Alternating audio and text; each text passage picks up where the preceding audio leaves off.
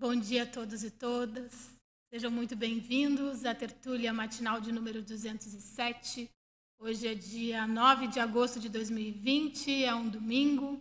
O meu nome é Isabela Colares, eu sou voluntária e docente da Conscienciologia desde 2015.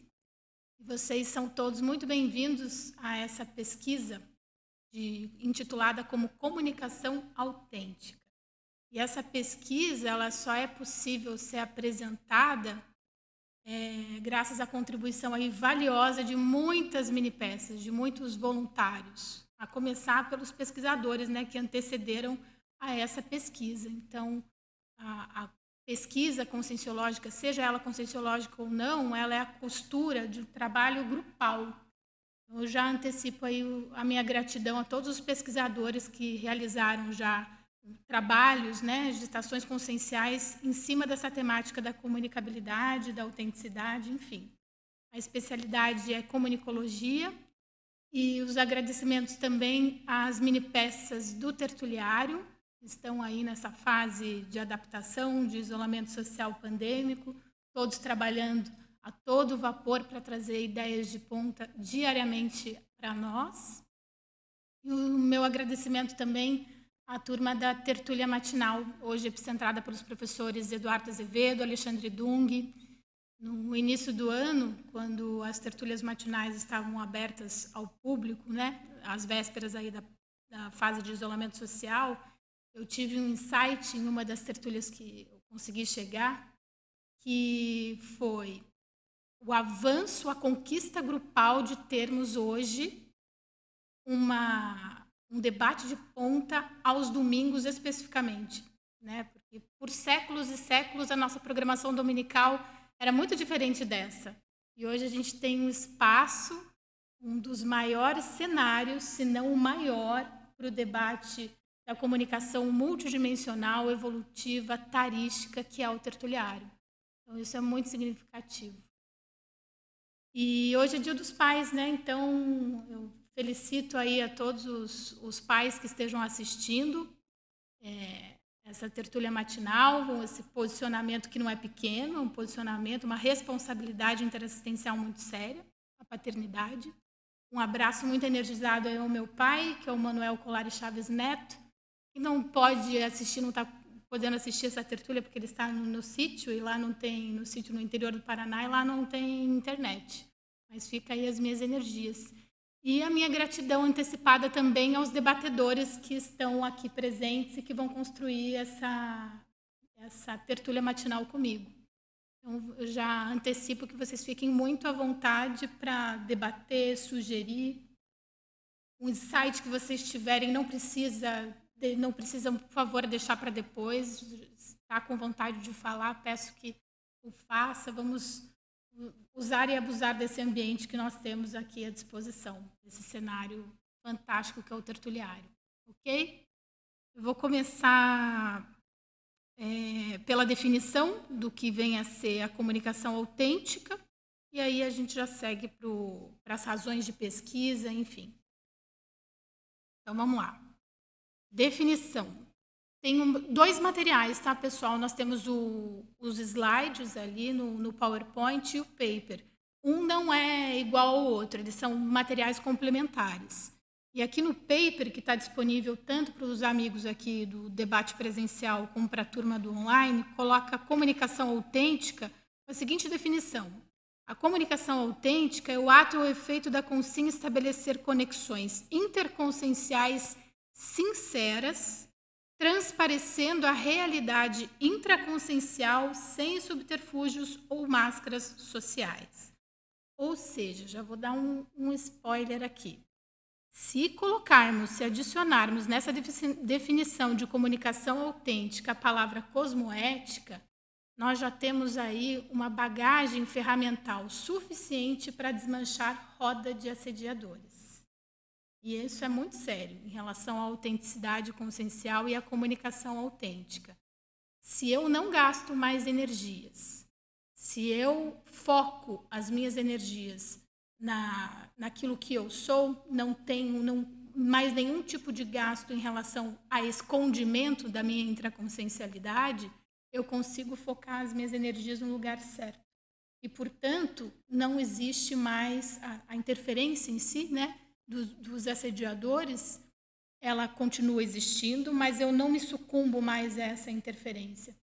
Então, a autenticidade, a comunicação autêntica pautada na cosmoética, lá na frente a gente vai ter a, a oportunidade de esmiuçar, de trabalhar mais com isso, ela nada mais é do que uma desmancha-roda de assediadores, dessas consciências mais enfermas, que são os nossos companheiros aí do passado, né, os nossos amigos evolutivos, que têm uma questão, uma manifestação mais de cobrança, então, quando a gente se manifesta de uma maneira autêntica, pautada na comunicação cosmoética, nós colocamos a nossa intraconsciencialidade, as questões que precisam ser trabalhadas, assumimos as cangas do passado, as questões que são sérias e que, obviamente, se partimos do princípio que tivemos vidas e vidas e vidas, muitas questões nós pisamos na, na banana mesmo, né? Nós escorregamos.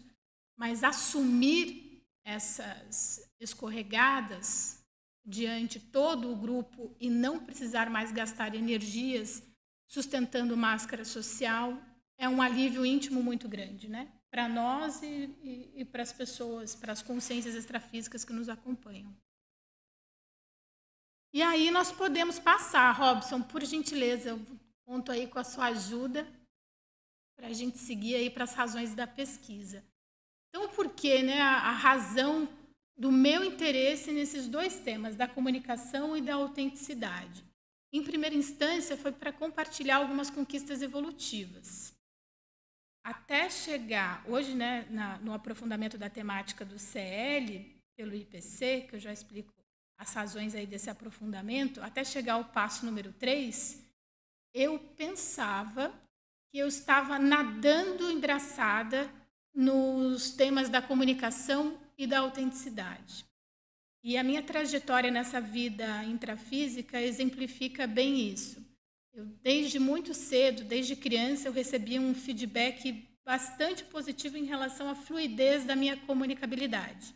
Isso por parte dos pais, das minhas irmãs, dos professores, assim como muitos intermissivistas, é, já vi relatos muito similares, já, eu já era chamada para posições de liderança, para ser oradora da turma, representante de turma, enfim.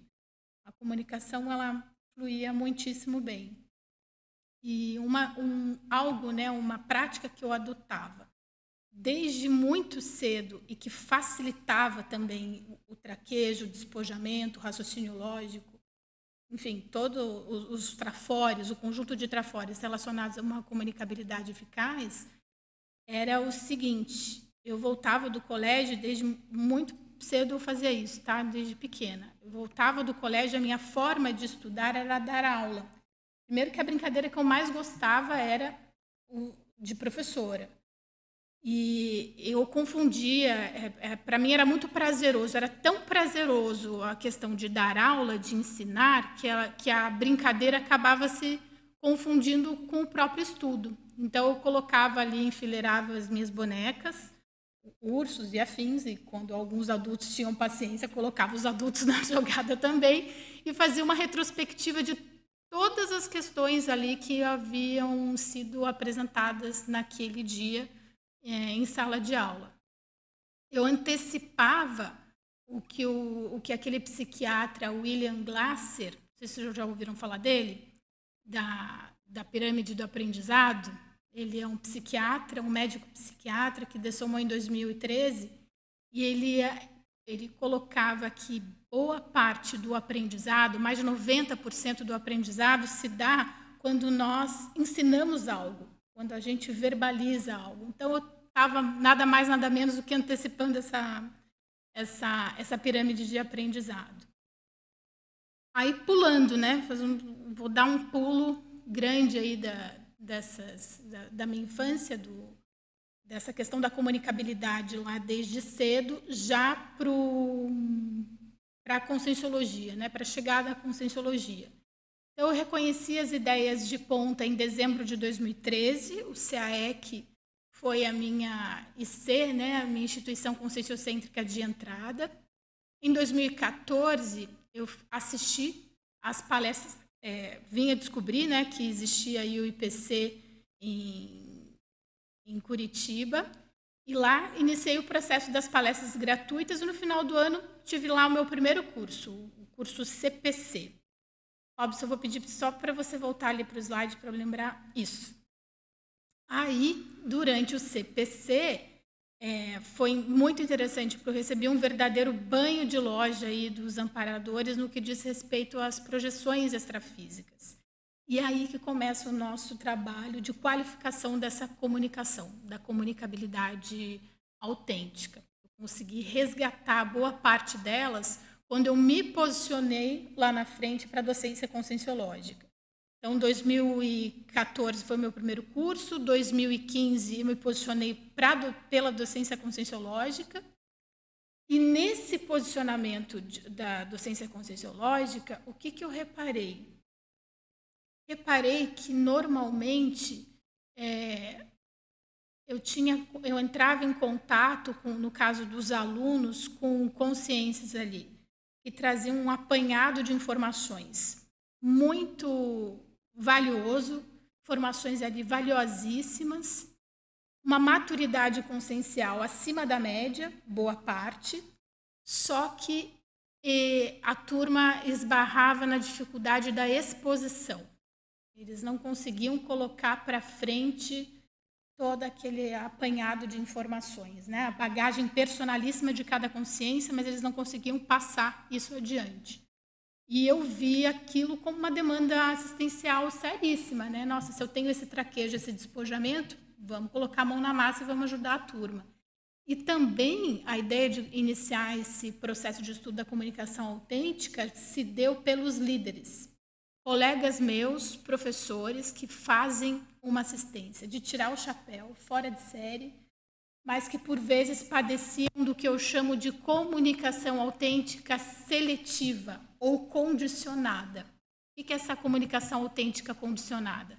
Quando a pessoa está num ambiente que lhe é familiar, com pessoas próximas, ela nada de braçada. É um, um espetáculo ali interassistencial.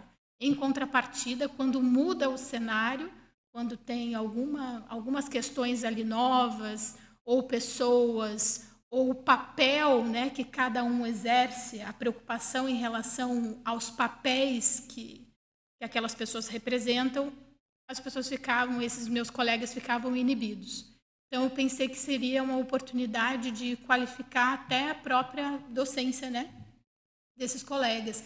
E não é só isso, não, não é só a questão de condições, é também é, situações em, em, que era necessário gravar um vídeo. Nessa fase agora, né, que estamos com é, uma quantidade muito grande de cursos e que a demanda de gravar vídeos, essa demanda aí tecnológica se tornou maior tem tudo a ver com a comunicação autêntica. Por que, por vezes, nós somos mais desinibidos em situações presenciais, mas quando nós somos instigados a gravar um vídeo, não fica exatamente com aquela ideia que nós tínhamos original.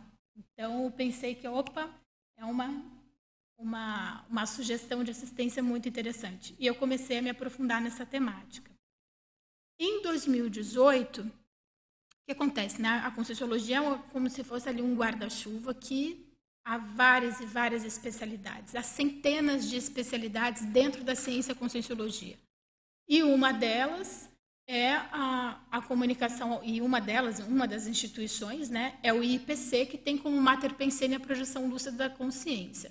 O IPC é uma das instituições que investem demais no processo de qualificação docente. Então, um professor que já está super posicionado lá, chega um dado momento em que ele é convidado para fazer o seu curso livre da temática que mais o agrada ou que ele acha que é uma demanda assistencial importante. E aí, meus amigos, é que vem a história, né? Quando eu comecei a aprofundar o tema, né, esse convite para a realização do curso livre, eu notei que a escrita ali não foi realizada, não foi um monólogo, né? foi a várias mãos. Eu recebi muito insight dos amparadores em relação à necessidade de qualificar esses temas que, para mim, lá até então, no passo número um, estava nadando de braçada. Mas eu recebi, assim, vários insights importantes da reciclagem da Isabela frente a questões de comunicação e autenticidade. É, Robson, esse já, já. Isso, mas da, das projeções lúcidas, isso. Sim. Então, o que, que acontece? É, quando eu iniciei é, o processo do CL, eu consegui resgatar algumas projeções lúcidas lá do, do CPC, que foi meu primeiro curso de conscienciologia. E uma dessas projeções, eu conversava com o meu pai, então, aproveitando que hoje é dia dos pais, eu sou profundamente grata ao meu pai, Manuel Colares, por me ajudar a fazer essa transição da comunicabilidade, da comunicação autêntica anticosmoética para comunicação autêntica cosmoética. Por quê? Houve uma discussão no extrafísico muito séria em relação a paradigmas. E eu consegui resgatar essa projeção durante a elaboração do curso, né, do CL, e a minha postura extremamente agressiva. E aquilo, para mim, foi, é, foi algo muito representativo e significativo, melhor dizendo, para aprofundar a questão da comunicação violenta e a agressividade que eu tinha em relação às pessoas que pensavam de forma diferente. Então, aqui eu instigo a todos a refletirem é, sobre a oportunidade que a projeção, que o domínio né, da projeção lúcida da consciência, que ela pode oportunizar em termos de autopesquisa. Para mim foi muito didático.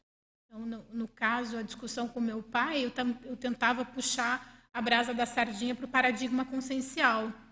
Estávamos ali no embate interparadigma, né? E, enfim, eu carreguei nas tintas. E aquilo para mim, em relação à comunicação, eu precisava trabalhar. E a outra, outra projeção, né, um, outro, um contraponto que eu faço, foi também, durante a escrita desse curso livre pelo IPC, ter resgatado uma projeção lúcida é, no meu primeiro ano né, de, de reconhecimento das ideias de ponta, ela se deu na cidade de Curitiba e eu me via num ônibus biarticulado e com uma consciência, é, uma consciência extrafísica na minha frente, que eu conseguia sentir as dores dela. E conseguia entender o ambiente de onde ela tinha vindo, um ambiente insalubre, deletério, e eu consegui ter empatia por aquela consciência, eu consegui assistir, eu consegui encaminhar. Então, esse, esse ponto e contraponto, né? A, a, questão da agressividade ali, no caso, com a figura paterna, e o resgate de uma outra projeção em que eu me vi enquanto assistente lúcida, me oportunizou um arcabouço ali de, de informações muito, muito valiosa do que eu poderia tratar no curso, né? No curso de comunicação autêntica, no caso. Podemos passar, Robson. Por favor. E aí, o que aconteceu? É, essa foi a parte que eu, eu, penso uma das mais valiosas ali da pesquisa, que é quando a gente sai em itinerância, né? Então, não é à toa, penso eu, que o professor Valdo Vieira pegava tanto na questão da docência conscienciológica por parte daquelas consciências que já se familiarizaram com o paradigma consciencial. Porque é uma forma, tal como a pirâmide do aprendizado que falávamos há pouco, é uma forma da gente reter conhecimento e aprender, recuperar cons, recuperar unidades de lucidez, recuperar unidades de lucidez em relação à nossa paraprocedência é muito sério. E a itinerância conscienciológica de um curso de autoria sua oportuniza também oportunidades de reciclagem muito sérias, né, muito relevantes. E lá fui eu com o curso livre embaixo do braço, por, esse, por esses municípios, né, por essas cidades que vocês estão acompanhando. E eu peguei para estruturar a, essa pesquisa de hoje, essa tertúlia matinal, eu fiquei algumas horas refletindo nos pontos comuns é, dos grupos que eu, eu, estive presente, né, nos grupos ali da itinerância. E o primeiro deles que eu vejo assim, em relação à comunicação autêntica, é a dificuldade no reconhecimento dos trafores. Então, as turmas eram predominantemente mais trafaristas e a tendência de carregar nas tintas. Só para vocês entenderem, no final, ao término de cada curso, de cada itinerância, o professor distribui aos alunos uma série de questões, né? Ah, se a estrutura física estava bacana, se o coffee break estava bacana, perguntas em relação ao curso. E somadas as perguntas do técnico científico do próprio IPC, eu coloquei as minhas perguntas ali enquanto docente para poder fazer um compilado e, e estabelecer isso que vocês estão vendo aí. E com base nesse documento é que eu cheguei a essas conclusões ali, né? Que a dificuldade no reconhecimento dos trafores, predominância ali do trafarismo, a tendência de carregar nas tintas consigo mesmo e o perfeccionismo. E o perfeccionismo, vale lembrar, eu acho importantíssimo a gente saber diferenciar perfeccionismo de detalhismo. É, o, o perfeccionismo ele tem a característica mais egóica. A intenção do perfeccionismo normalmente está atrelada ao nosso ego. Agora, quando a gente fala de detalhismo, a gente expande. É uma é uma preocupação, o termo não seria bem preocupação, mas a responsabilidade em relação ao grupo. Então, você se dedica, você se debruça detalhadamente naquela pesquisa, já sabendo que ela será repassada à frente por muitas consciências, e quanto mais você esmiuçar, mais você trabalhar, mais expande, mais oxigena, você cria neosinapses e a possibilidade de você oferecer isso para outros amigos intermissivistas, para outras pessoas que tenham conhecimento daquela pesquisa é muito maior. O perfeccionismo não. O perfeccionismo ele vai ter características de comparação. O perfeccionismo, além de ser mais para o ego, ele vai ficar toda hora querendo tecer comparações de você, enquanto pesquisador, com outros pesquisadores. Né? É uma questão mais egóica. E pontos comuns ali conquistados pelo, pelos grupos que eu identifiquei: a interconfiança, o bom humor e o despojamento. Por quê?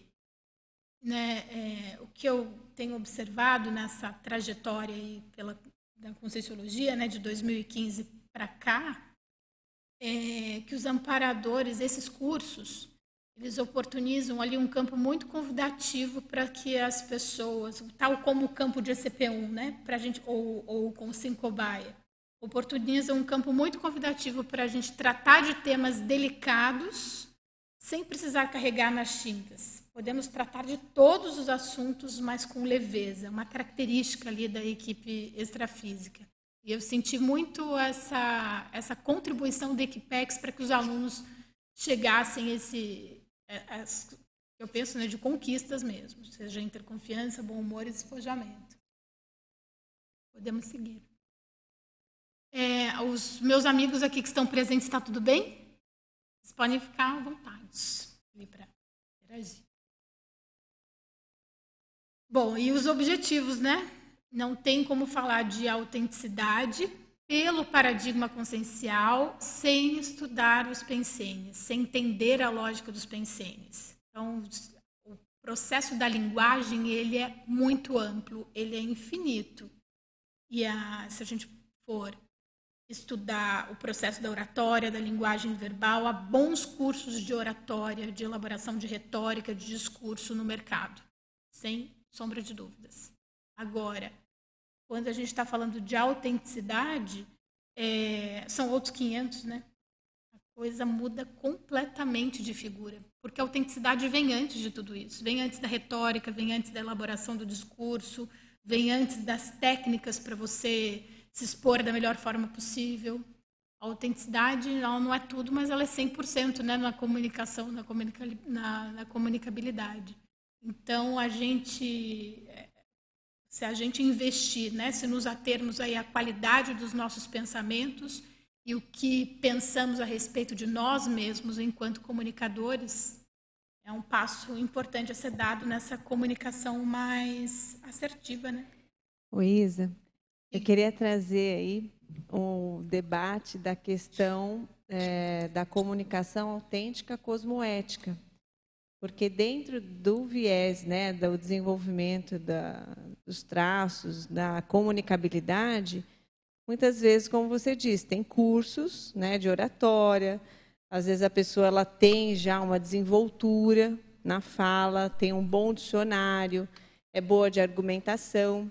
Isso tudo aparentemente traz uma, uma qualidade nessa comunicabilidade. Sim. Só que quando a gente fala da, do paradigma consciencial e da intencionalidade da assistência, se a gente não, não qualificar com a cosmoética, essa comunicabilidade, ainda que ela seja autêntica, ainda que ela seja bem desenvolvida, ela pode não ter um saldo é, assistencial. Sim.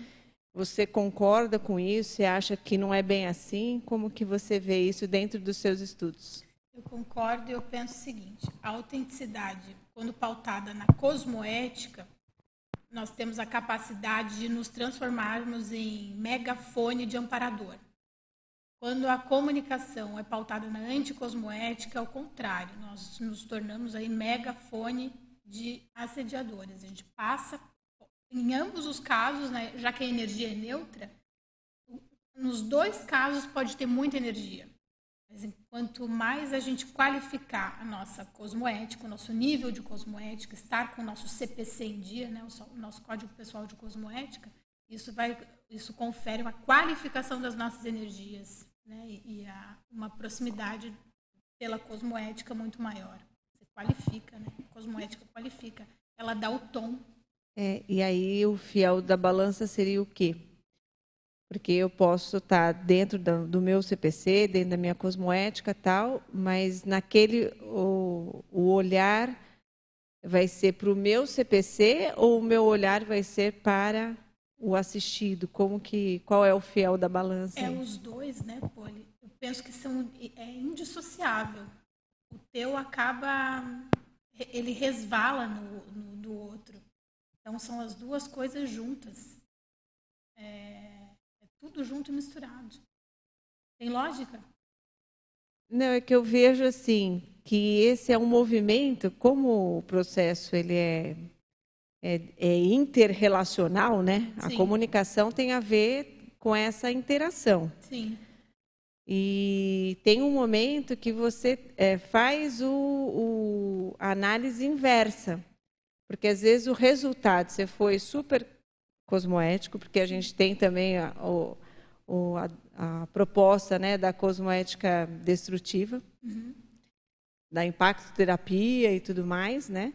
É, e às vezes você tem que trazer novamente para você e avaliar, porque as, o resultado pode indicar que você não observou o seu nível de detalhismo que você trouxe, né? Ah, tá. O seu nível de detalhismo não considerou determinada variável e a, o saldo não foi bom. Sim. E aí você revisita o seu CPC e vai qualificar a sua cosmoética. Então eu acho que esse esse movimento, né, ele tem que estar em constante revisão, em constante revisão. né? Porque ele nunca me parece que só no momento que a gente já estivesse comunicando só é, por diálogo transmental, em comunex evoluída, que a gente já vai estar num outro nível de, de, de vivência né, da cosmoética, mas enquanto a gente ainda está ali né, na escala evolutiva, chegando, tentando arranhar ali a condição da desperticidade,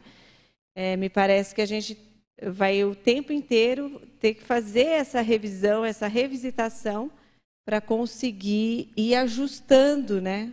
Até na dosagem. Sim. Você trouxe algumas coisas que eu acho bem pertinentes, essa visão mais trafarista, né? Porque às vezes a gente, na, no afã de, de dar um feedback, acaba comprometendo toda a assistência por colocar esse viés, né? Então Sim. acho que essas coisas são importantes a gente pensar. Sim, não, Poli, enquanto você falava, eu também lembrei de uma questão muito séria na, nas interlocuções, né, que é o processo. Isso, claro, a gente vai esmiuçar mais depois, mas é, quando a gente está falando de comunicação autêntica e com o intuito de qualificarmos cada vez mais a nossa interassistência, é, eu, Isabela, tive que tomar muito cuidado em não confundir taquipsiquismo, que eu sou taquipsica, com que, que, isso é muito bom para assistência, né? Porque é o pensamento lógico, rápido de, já fazer a costura. E até que ponto eu não usava isso como um argumento de não criar, de não conseguir criar empatia, entende? Porque eu não chegava ali a cognição, não respeitava a cognição da outra pessoa, digamos, para um determinado tema, e com o argumento de ser taxíca. Isso é sodamento, né? É impulsividade, é ansiosismo, então, dar nome aos bois, o processo de, e a gente vai falar disso, né, do silêncio, da autopesquisa, da reflexão, dar nome aos bois, ao que acontece, é muito rico. A gente passa a observar os episódios, revisitar os episódios da nossa vida intrafísica e que, por vezes, nós usávamos argumentos de que estávamos nadando embraçada ali na comunicação, e quando, na verdade, não era nada disso é a efetividade da comunicação a partir dessa horizontalidade, né? A gente poder ser horizontal na fala.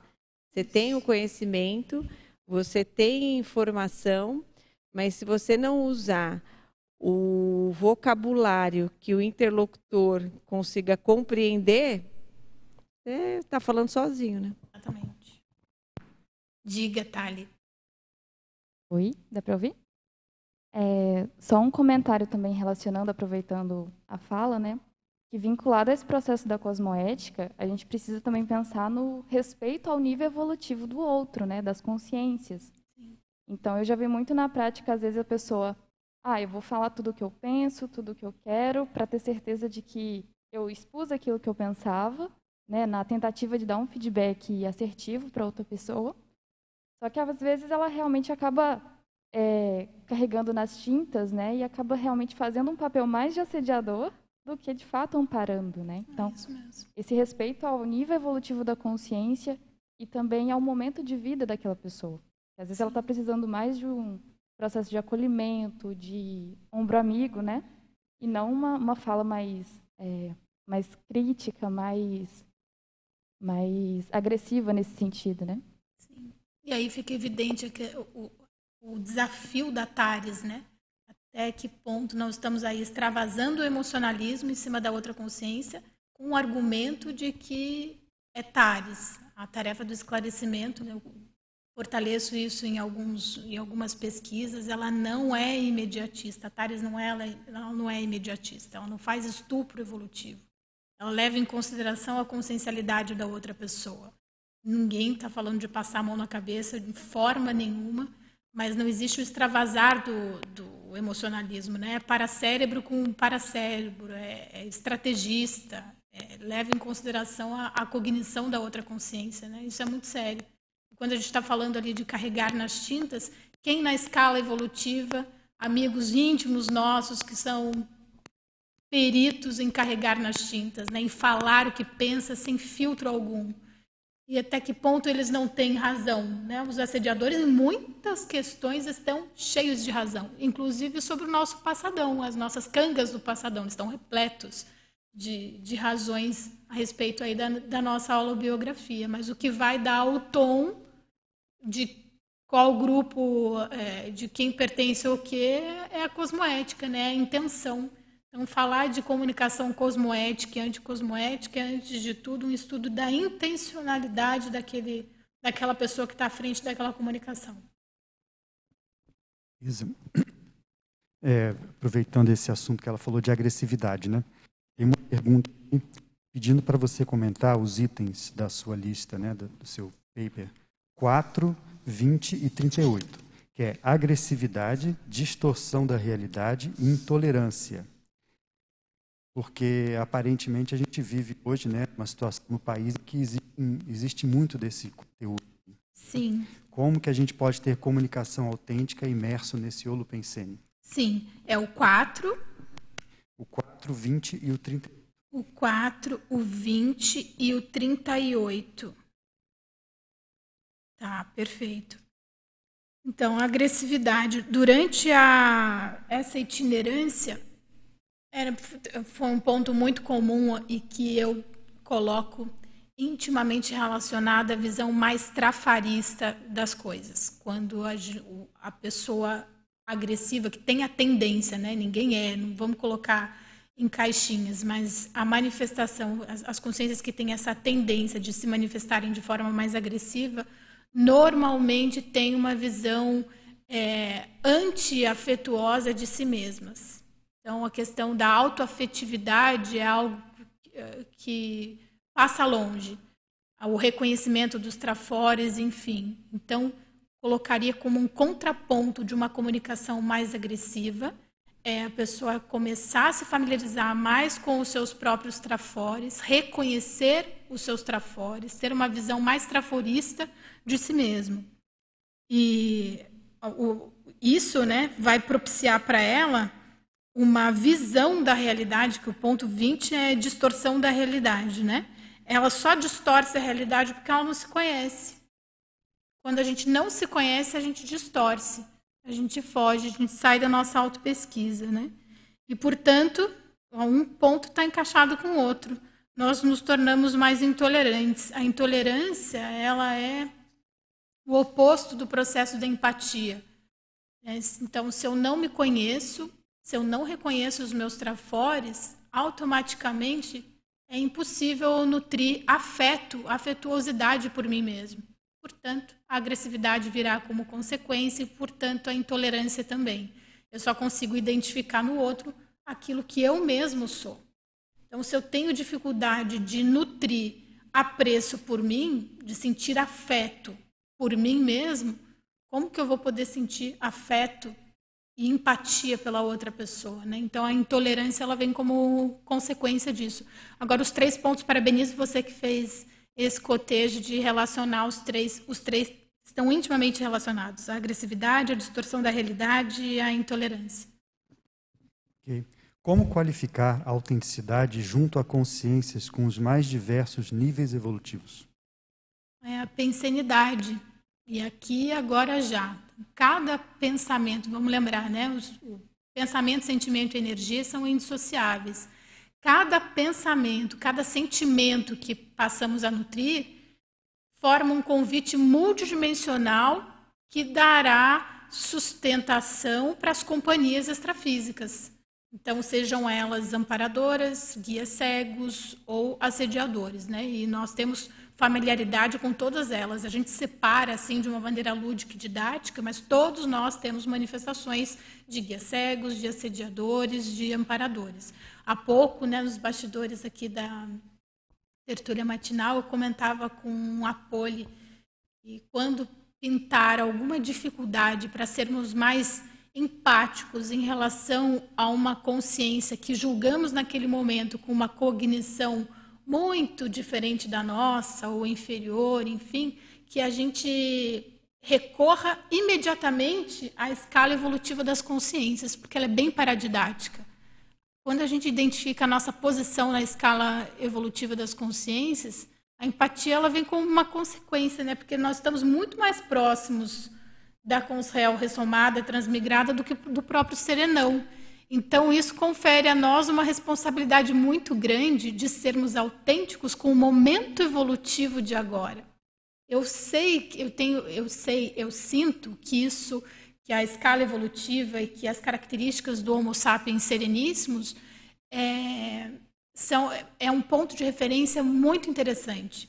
Mas não é porque eu sei que faça sentido que eu precise apressar os passos, gastar energia sustentando algo que eu ainda não sou.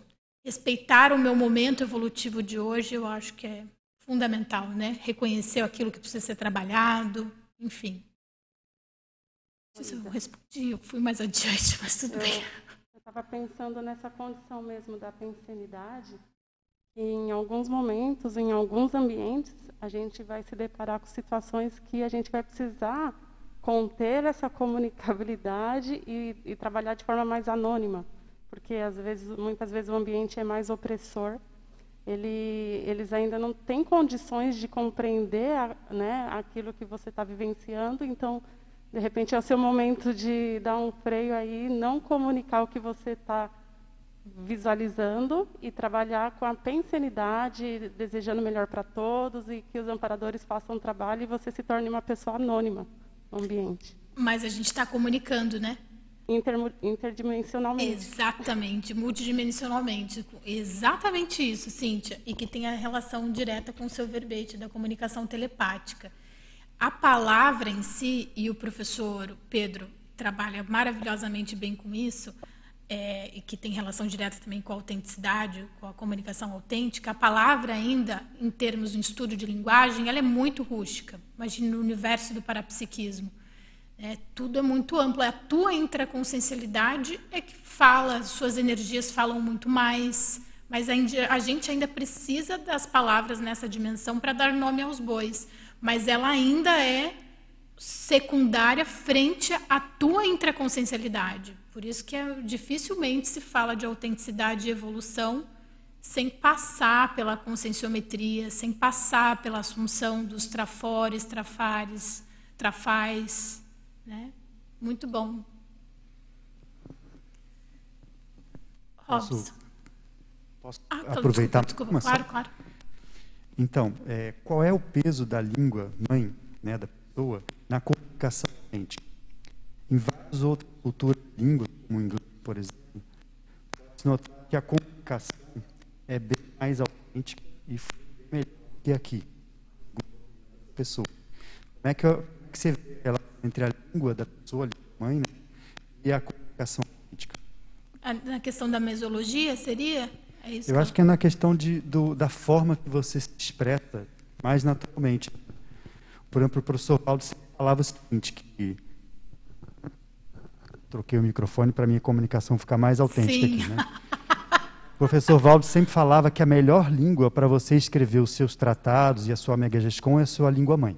Uhum. Né? porque é nela que você se expressa de um jeito mais natural e não existe atrito entre você e o que você quer expressar. Sim. Então eu penso que a pergunta seja nesse sentido, né? Qual é a relação da língua mãe da pessoa, da língua natural da pessoa e a comunicação autêntica? Ah, eu acho que o Edu já respondeu, mas, mas é que a gente, é, a gente se sente muito mais muito mais familiarizado, né? A gente se sente mais à vontade. Portanto, eu acho que seja inevitável que a nossa autenticidade seja maior. Mas, como é um caminho é, infinito de qualificação da comunicação e da autenticidade, que embora isso é muito legal, que embora eu considere a comunicação, a comunicabilidade, um traço força meu, é, eu vou poder qualificá-lo ao infinito. Não é porque eu coloquei na categoria de um trafor que isso exime a responsabilidade de qualificá-lo, né? Então, eu acho que vai chegar um momento da questão, na questão da autenticidade, no processo evolutivo, que eu vou com, conseguir sobrepujar a questão de língua mãe, que a autenticidade ela vai permear aí todas as, as esferas. É que o, eu acho que o Fê que já queria falar antes. Eu só queria adicionar uma vivência minha no exterior em relação à língua mãe e expressão. Eu vivi três anos na Inglaterra e, e lá eu, eu, eu reconheci um eu que eu não eu imaginava que existia, falando uma língua estrangeira. Eu podia me expressar coisas que eu não conseguia na língua portuguesa. E eu me expressei em espanhol também, um pouquinho de francês. Mas no francês eu não conseguia expressar mais profundamente sentimentos e tal. Mas na língua inglesa foi muito forte. Eu descobri um outro eu, vamos dizer assim, entre aspas, uma outra subpersonalidade minha ligada à, vida que eu tive lá. E infelizmente foi para o lado nosográfico, né? Eu pisei na jaca, duas jacas, uma para cada pé, lá, falando em inglês. E eu não percebia o. Eu nunca tinha lidado com poder é, manipulação, todas essas coisas do passadão aí aqui no Brasil. Eu ficava muito retraído. E chegou lá e eu comecei a fazer isso sem perceber, numa língua que não era minha. Ou seja, eu, parece, eu suponho, hipotetizo que eu estava meio que protegido por uma língua que não era minha e não percebi o, as escorregadas no passadão, sabe, a mimetização da, da forma de agir e de pensar. Então isso foi bem interessante, assim, e eu tenho uma confusão mental muito grande em relação à expressão de ideias entre, entre português e inglês. Porque, para mim, na minha mente, eu, eu penso nisso praticamente o dia todo em inglês. Para mim é natural, eu não, não faço força. Aí, na hora de escrever, eu fico assim, vou escrever em inglês, mas com a conscienciologia, tem neologismos em português, facilitou. Então, assim, eu me expresso, às vezes, muito mais profundamente na língua inglesa do que em português. Não. Pela situação da síndrome do estrangeiro, que eu também tive muito forte é, nessa vida. Então Excelente. Então, um contraponto aí para o nosso amigo aí é, que perguntou que, exatamente. por vezes, a vida, a última, né, foi tão forte, as vivências foram tão marcantes, que consegue é, sobrepujar até a essa existência intrafísica, né? a, a essa mesologia, a essa cultura. Uhum. Muito interessante. Eu só ia fazer uma destacar. Eu acho que essa sua, sua seu exemplo, Fernando, tem relação com a questão da forma holopensênica. Né? Quando a gente reconhece, a gente vai para um ambiente que estimula determinada forma holopensênica, a gente tem uma tendência a se manifestar daquela maneira. Agora, na, em relação à pergunta, eu ia trazer, um, eu acho que existe uma nuance entre autenticidade e fidedignidade. Porque, às vezes, você é, não consegue, você está sendo autêntico, mas você não tem palavras que traduzam de maneira fidedigna aquilo que você quer dizer. Então, a, a questão do idioma, da gente usar um, uma língua que não seja a nossa língua mãe, como ela tem relação cultural, histórica, de forma holopensênica, muitas vezes ela não vai ser fidedigna. Você vai estar tá querendo passar aquele conteúdo, aquele conceito, aquela ideia, mas você não tem arcabouço para fazer a comunicação de maneira fidedigna. Por isso que a tridotação... Mas não deixa de ser autêntica. E isso a gente chega na tridotação consciencial. Né? É impossível falar de fidedignidade sem é, chegar na tridotação, a importância da tridotação consciencial, que é justamente dar, o, dar nome aos bois, ampliar o nosso repertório né, de palavras, ampliar o nosso repertório cerebral, que o professor Pedro Fernandes insiste, sabiamente insiste, questão do estudo né, da, da, lexicografia está intimamente relacionada à nossa qualificação da, da comunicabilidade, né, da comunicação autêntica. Robson, por favor. Não lembro onde estamos. Então, identificar o nível de autenticidade consigo, com as demais consciências, isso pelo processo de reflexão então, não tenho como chegar à autenticidade, conquistar a autenticidade cosmoética sem me aprofundar no processo reflexivo, sem me aprofundar na introspecção. A autenticidade anticosmoética, ela não precisa, ela não tem filtro. Então, eu não preciso refletir. Eu vou lá com o meu, meu cérebro reptiliano e passo o trator em todo mundo. Agora, se eu quero fazer essa transição da anticosmoética para a cosmoética, inevitavelmente eu passo pelo processo reflexivo. É, contribuir para o reconhecimento dos trafores relacionados à comunicabilidade autêntica. Se eu tenho dificuldades, como eu vi ali no grupo, nos grupos ali do, dos alunos durante a itinerância, se eu vejo que a manifestação é predominantemente trafarista, isso para mim, é um indício de autopesquisa capenga. Porque se a, só a parte somática já confere a nós uma conquista evolutiva grupal muito grande. Então, tem traços aí, tem trafores muito importantes que, por vezes, nós negligenciamos por termos uma visão mais trafarista de nós mesmos. Né? E isso inibe a comunicação autêntica. Pode passar, por favor, Robson. Então, o reconhecimento dos trafares também são importantes, claro, obviamente, e aprofundar a relação da autenticidade com o senso de paraprocedência. Onde que eu estava, afinal de contas, antes de nascer? O que, que eu estava fazendo? E será que não, onde eu estava não confere uma responsabilidade muito grande que coloque na minha cabeça a importância de me expor cada vez mais? Para levar, né, trazer à tona aquelas ideias de ponta e que podem fazer a grande diferença nos ambientes em que eu frequento? os rastros pensênicos do intermissivista, né?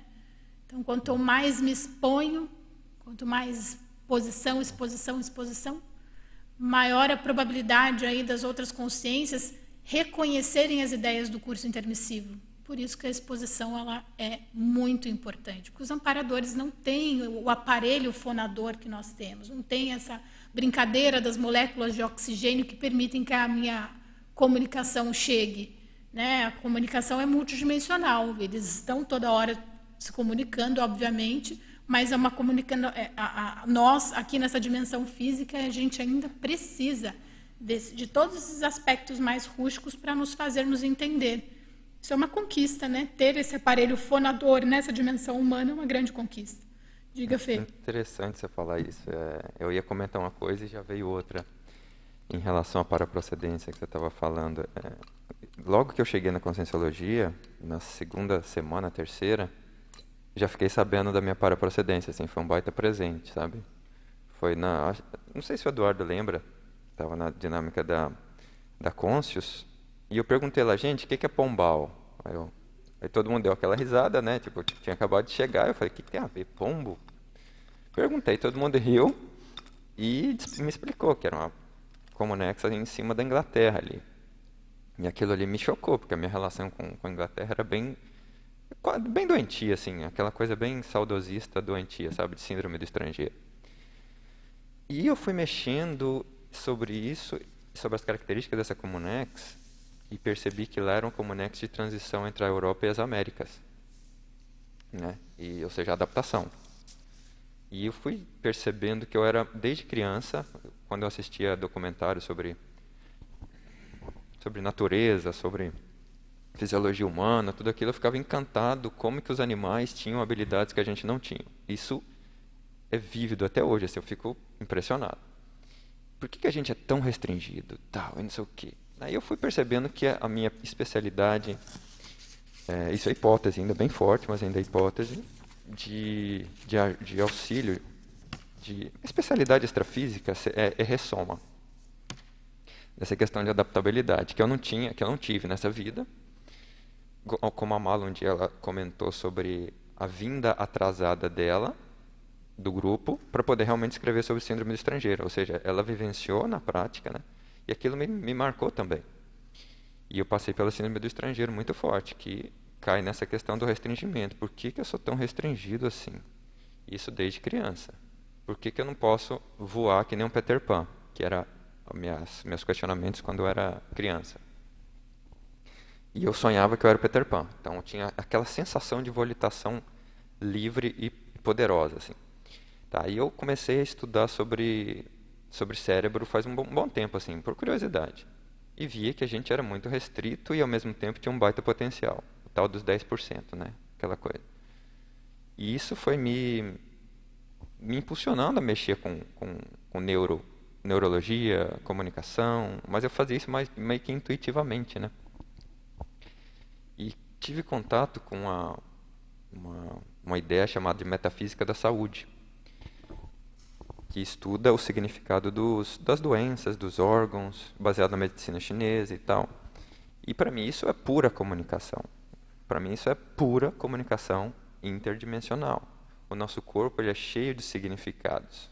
Por que, que o nariz é grande em, uma, em, uma, em um tipo de cultura ou numa pessoa? Por que, que a orelha tem esse formato? Por que, que a pessoa tem uma, uma, uma região do corpo com mais gordura do que outra, assim.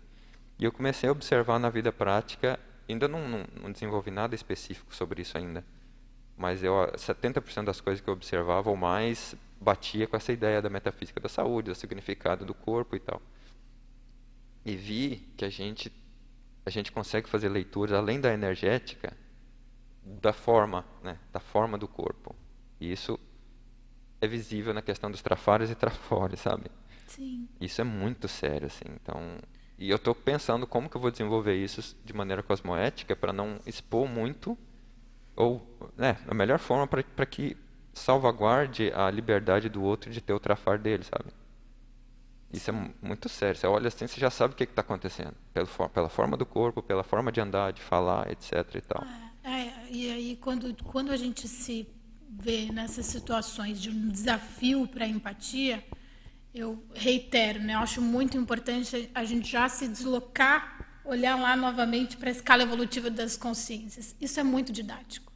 Nós estamos muito mais próximos da consciência transmigrada, ressomada, do que do serenão.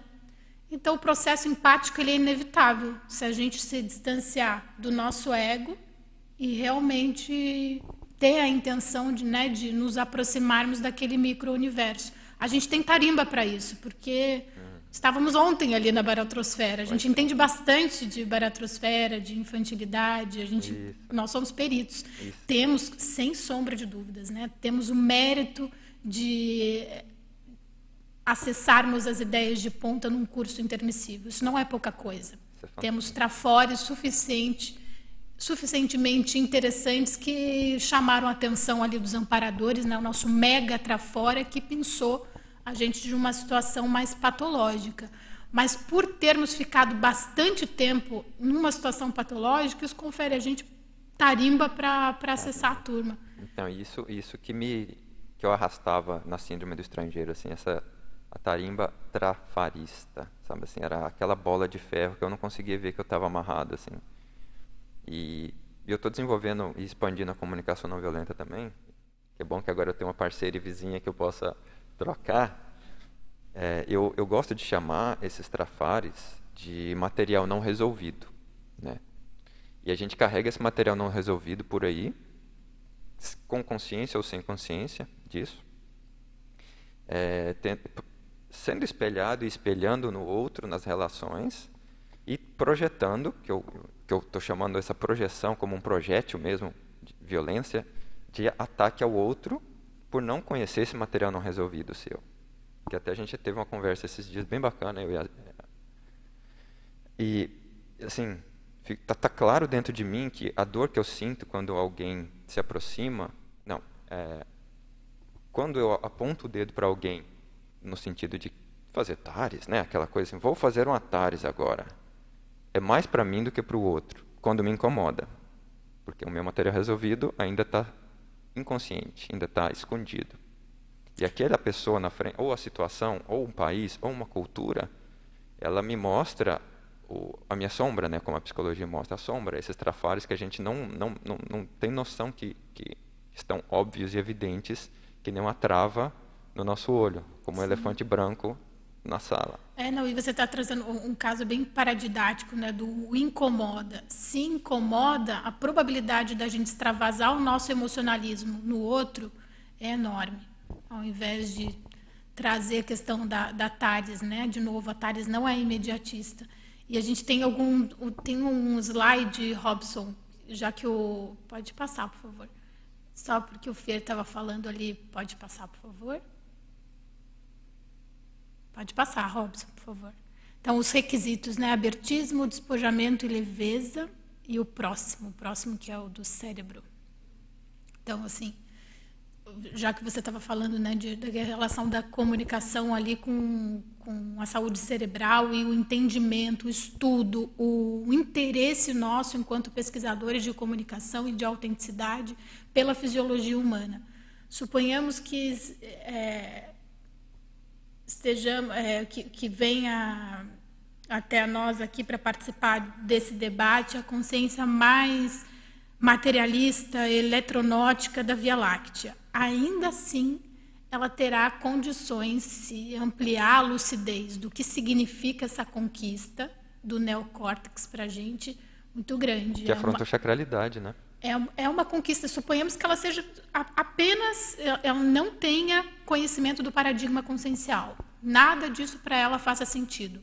Ainda assim, se ela observar em termos de conquista grupal do Homo sapiens, né, nós enquanto espécie, o desenvolvimento do neocórtex é, é muito, ele deu um, um up para a questão da nossa comunicabilidade, para a questão do estudo da linguagem muito grande. Né? Então, o cérebro, hoje, né, os especialistas consideram a existência de três cérebros. Então, a gente tem o sistema límbico, nós temos o, o reptiliano e o neocórtex. O neocórtex ele é relativamente novo, ele é o bebê de todos. Né?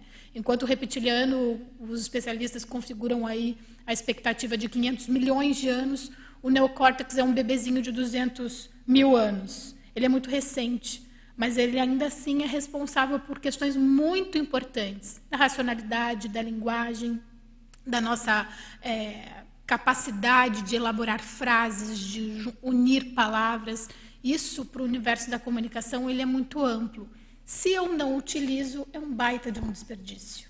Então, é. mesmo com sim eletronótica, mesmo a Consim que não esteja hoje familiarizada com os estudos da conscienciologia, da responsabilidade do paradigma consciencial nas costas, não utilizar esta ferramenta, esse corpo rústico, robusto, para nos comunicarmos é um tremendo desperdício. É a gente abrir mão de uma conquista grupal que é séria, né?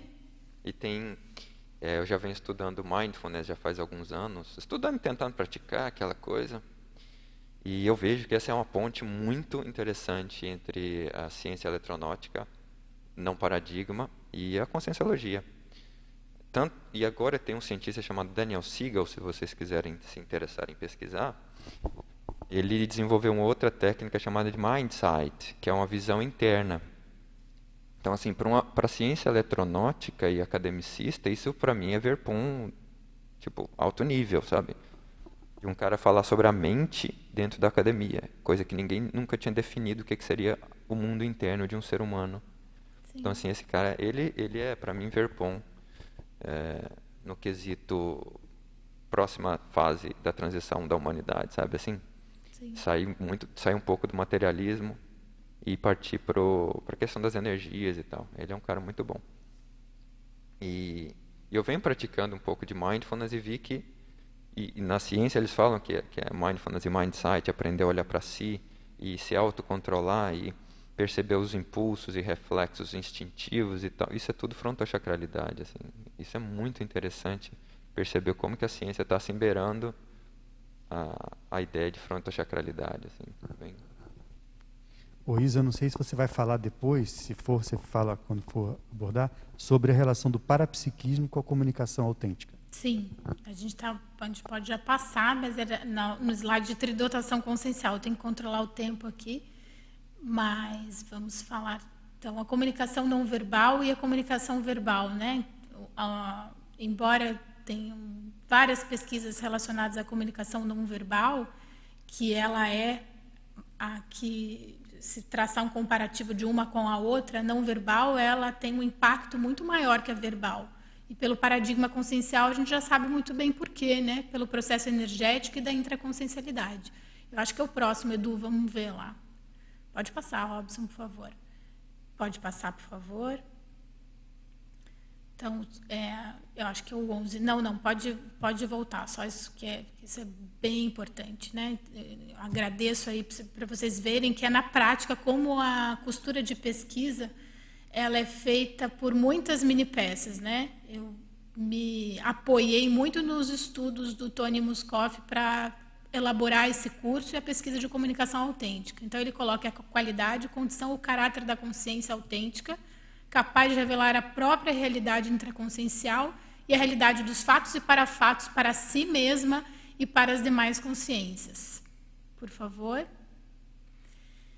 E aí na autenticidade, né? É, a falta de autenticidade, a qualidade do que não é verdadeiro, é o gasto de energia demasiado para ser algum, alguma coisa um, um, ou para ter uma manifestação que não é original, que não é sua, né? é imitação, é o clone, qualidade do que não é genuíno, que não pertence ao autor, ausência de naturalidade.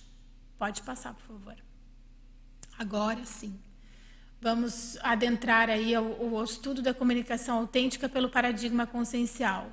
No curso, e hoje também eu proponho esse convite às pessoas que estejam nos assistindo e que tenham interesse pela temática da comunicação autêntica, é revisitar situações em que você tenha sido mais assertivo, assertivo pelo paradigma consciencial, leia-se, que as energias tiveram mais fluidez. Então aí a gente já começa a adentrar até o próprio universo do parapsiquismo. Você revisita situações em que você tenha sentido, experienciado acoplamentos energéticos mais genuínos, empáticos, que você sentiu a consciencialidade da outra pessoa. E observar quais foram os resultados desses acoplamentos. e o contrário. Depois você vai se permitir a revisitar situações, como a que eu coloquei lá na, na introdução, de uma projeção em que eu me vi numa postura bem agressiva, revisitar situações em que você carregou na, nas tintas e que, portanto, não teve fluidez nenhuma no processo de energia. Né? O acoplamento, houve ali uma ruptura, não teve empatia. Revisitar essas situações e já partir para o registro. Agir como um pesquisador, né? ter esse interesse pela, pelas suas conquistas evolutivas ou quando você escorregou na banana. Importante anotar aí as, ah, os, ah, os tropeços todos. O holossoma, cada veículo comunica. Então, o nosso soma, esse veículo rústico, robusto, né, esse pedaço de carne, ele também comunica muito da minha intraconsciencialidade. Ele é expressão da minha intraconsciencialidade, esteja eu satisfeito ou não com ele. E como eu ando cuidando do meu corpo, né? Como eu tenho quais os rastros que eu ando deixando por aí? Como eu comunico? Como é a minha comunicação não verbal em relação ao soma? O energossoma, quais os cuidados que eu tenho com o energossoma e a minha relação da relação da pensinidade com o meu veículo energético? E o psicossoma? Eu ando comunicando o que por aí em relação ao extravasar do, do meu emocionalismo, ou já tenho uma saúde emocional maior? Como eu ando me comportando no desenvolvimento da projetabilidade lúcida? Essa autenticidade que né, na vida intrafísica já não tem escondimento nenhum. No extrafísico, então, não há escondimento, né? Então, se nós não nutrimos simpatia, suponhamos, pelo nosso vizinho, nós temos dificuldade naquela interlocução. Aqui, na dimensão física, nós temos a facilidade, o recurso de colocarmos um sorriso no rosto e está tudo certo. No extrafísico, lascou o pau da viola, né? Não existe essa possibilidade. Então, nós somos aquilo que pensenizamos no extrafísico. Portanto, vale a gente investir aí na, na, na qualidade da, da, nossa projeção lúcida. E o mental soma, de co, como eu ando me comunicando, o que eu tenho feito para investir em manifestações mais mentais somáticas. Multidimensionalidade, pensenes comunicam o tempo inteiro, e aí entra, né, adentra o que o, Edu sugeriu para a gente aprofundar, que é a questão do parapsiquismo. Então, todo e qualquer pensene aqui, agora, já, nesse momento. O pensamento que você nutre, o sentimento que você nutre exatamente agora, ele oportuniza a chegada das, de companhias extrafísicas. E você terá a escolha, a escolha é sua, soberana, de quem serão essas consciências, né? de quem serão ali, não as consciências, mas o padrão dessas consciências extrafísicas se serão mais guias cegos, se elas terão um nível de cosmoética maior, que são os amparadores, os amparadores aí que são técnicos em, no processo de interassistência. Então, a escolha, o livre-arbítrio é seu, né? Multiexistencialidade, investimentos pretéritos, observar essa questão. Hoje, a minha formação, é, eu tenho formação em publicidade e propaganda, em jornalismo e tenho especialização em educomunicação. Educomunicação é a união dos dois, né, de educação com, com comunicação. É proposta das pessoas elaborarem junto. O aluno constrói conhecimento junto com o professor. É um processo mais ativo na educação. Mas, como eu comentei lá na introdução, o fato de já ter tido é, é, esse, de ter esse despojamento o raciocínio lógico, a parte da comunicabilidade com fluidez desde cedo, isso confere a mim um item de autopesquisa interessante em, em relação a investimentos pretéritos. Será que eu já não investi nessa parte da comunicabilidade em outras vidas? Porque é muito comum ah, em vídeos que a gente grava por aí, ah, Claro que você tem facilidade, você é jornalista, mas vem antes. Ser jornalista ou ser publicitário, ter escolhido uma profissão relacionada à comunicação, é, pode ser né, consequência de, de investimentos pretéritos nessa temática. As bioenergias, é o que você trouxe, Cíntia. Os rastros pensênicos, né? Eu posso assistir Aliás, essa é uma maneira muito os, os serenões fazem, né? Dessa forma. O serenão é uma pessoa que já é uma consciência que já se apropriou. A gente começou o nosso debate falando que existia ali por parte dos alunos de itinerância o reconhecimento dos trafores. Muito provavelmente o serenão conquistou essa condição do serenismo por se apropriar justamente dos seus conjuntos aí de trafores. Então, ele se, se apropriar dos trafores confere a ele uma autoafetividade muito grande, né? Você, você assume, você passa a colocar na engrenagem evolutiva todos os seus trafores, mas ali com a questão dos rastros pensênicos. Não é mais, não precisa mais ser verbal, né? Pode, só pela só pela energia da intraconsciencialidade já consegue fazer uma baita de uma assistência. Universalismo, ampliação da interassistência, esse é um puxão de orelha que eu dou em mim mesma. Eu falo que minha comunicabilidade é bacana, tem fluidez, mas quando eu chego lá na, na questão da tridotação consciencial e do próprio universalismo, e o estudo em línguas, né? A comunicação fica deficiente, a assistência fica deficiente, fica deficitária que é o caso, por exemplo, da projeção que eu mencionei na defesa no, início do mês, no mês passado, do isolamento social pandêmico. Eu me vi numa situação de para-hospital, estava lá vestida como médica, fazendo assistência e de repente vem aquela informação. Como a, como uma, como a língua, o investimento em outras línguas poderiam te ajudar nessa assistência, porque poderiam conferir um acolhimento maior aquelas consciências extrafísicas que estavam totalmente obnubiladas e confusas com o processo da dessoma pelo coronavírus. Então, a comunicabilidade ela perpassa inevitavelmente e o universalismo no nosso investimento em é, outros idiomas.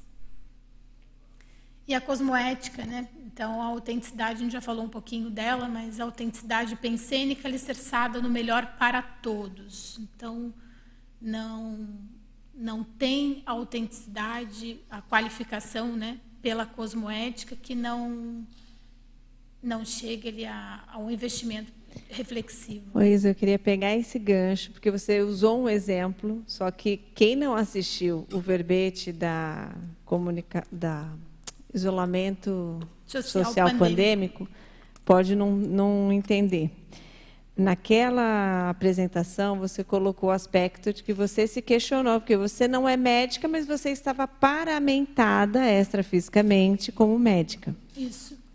Eu acho que aqui tem um, uma situação que é bem didática e paradidática, porque muitas vezes as pessoas confundem a autenticidade com a questão de ser verdadeiro.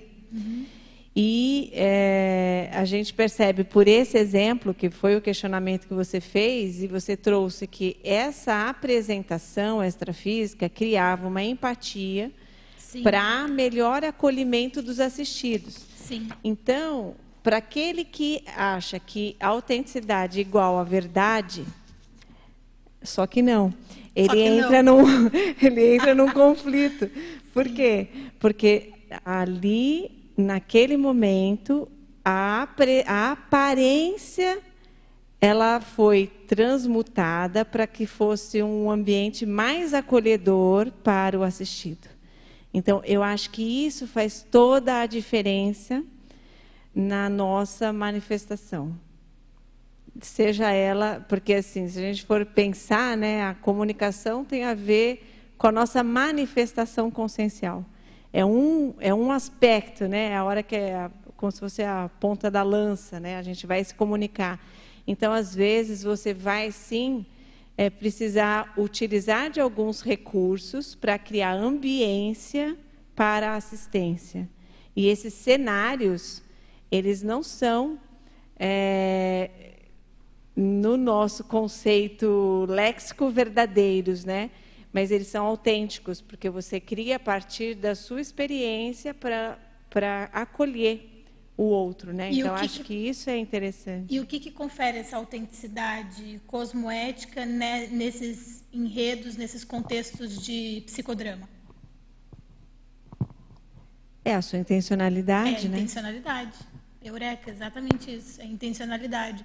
E tem uma, uma pensata do léxico que o professor Valdo coloca que o serenão é, antes de mais nada, um grande artista, porque ele chega como um infiltrado em situações ali totalmente atípicas de, da intraconsciencialidade de um serenão, daquilo que se espera de um serenão, ou daquela expectativa infantil que nós temos ainda em relação à, manifestação do, do serenão, e faz uma baita assistência, porque a intencionalidade é cosmoética. Né? Então, o tom é a cosmoética. Bem isso.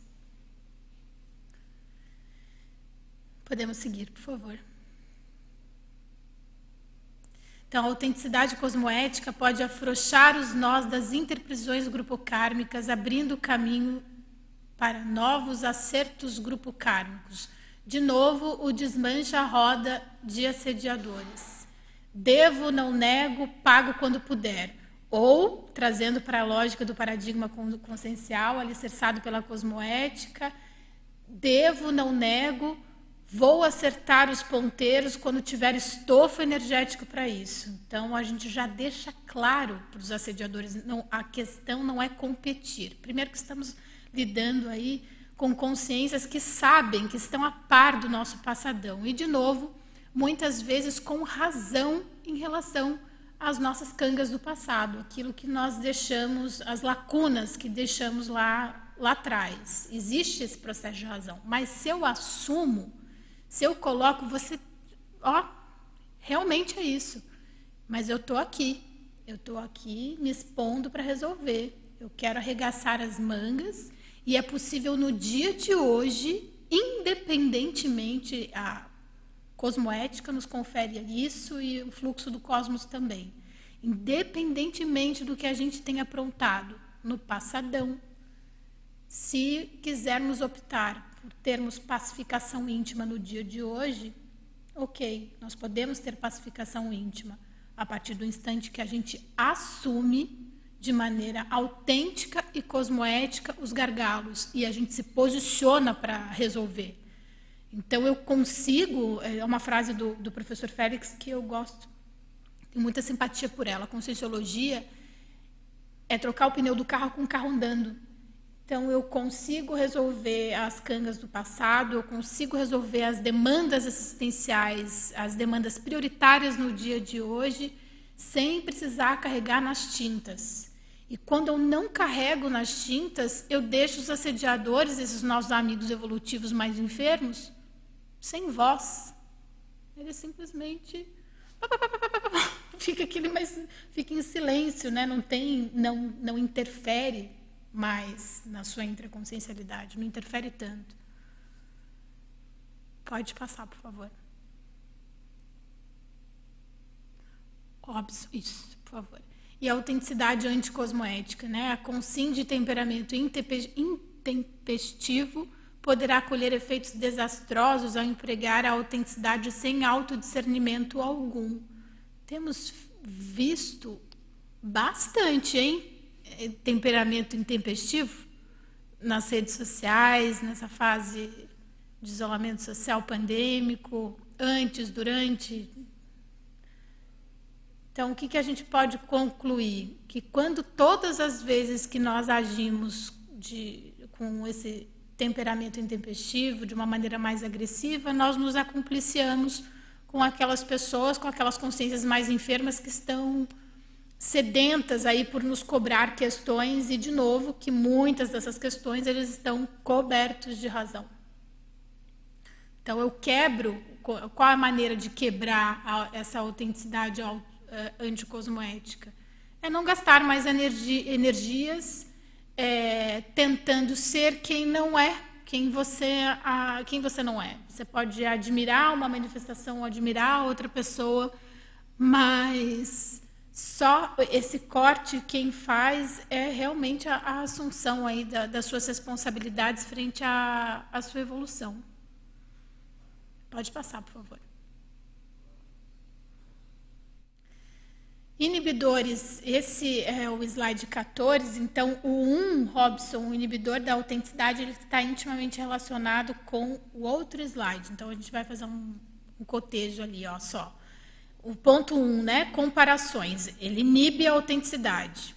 E o que, que a gente pode fazer ali para trabalhar com essas, com essas comparações, para minimizar essas comparações, essa vontade de nos compararmos em relação a outras consciências.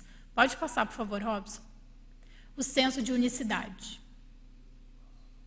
Você é único, você é uma consciência única. E mesmo que você não tenha o paradigma consciencial nas costas, o estudo do DNA já te confere isso. Né? A diferença de apenas 0,5 que nós temos né, de um para o outro. São milhares e milhares de genomas diferentes. Cada ser humano é único.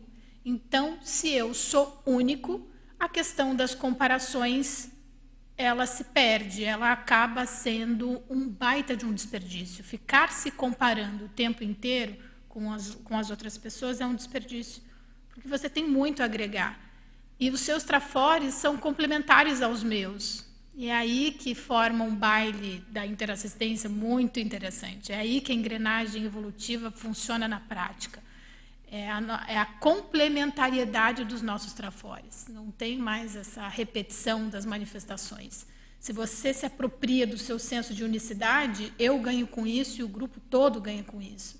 Então, quais as questões, os ganhos evolutivos, as conquistas evolutivas suas no dia de hoje?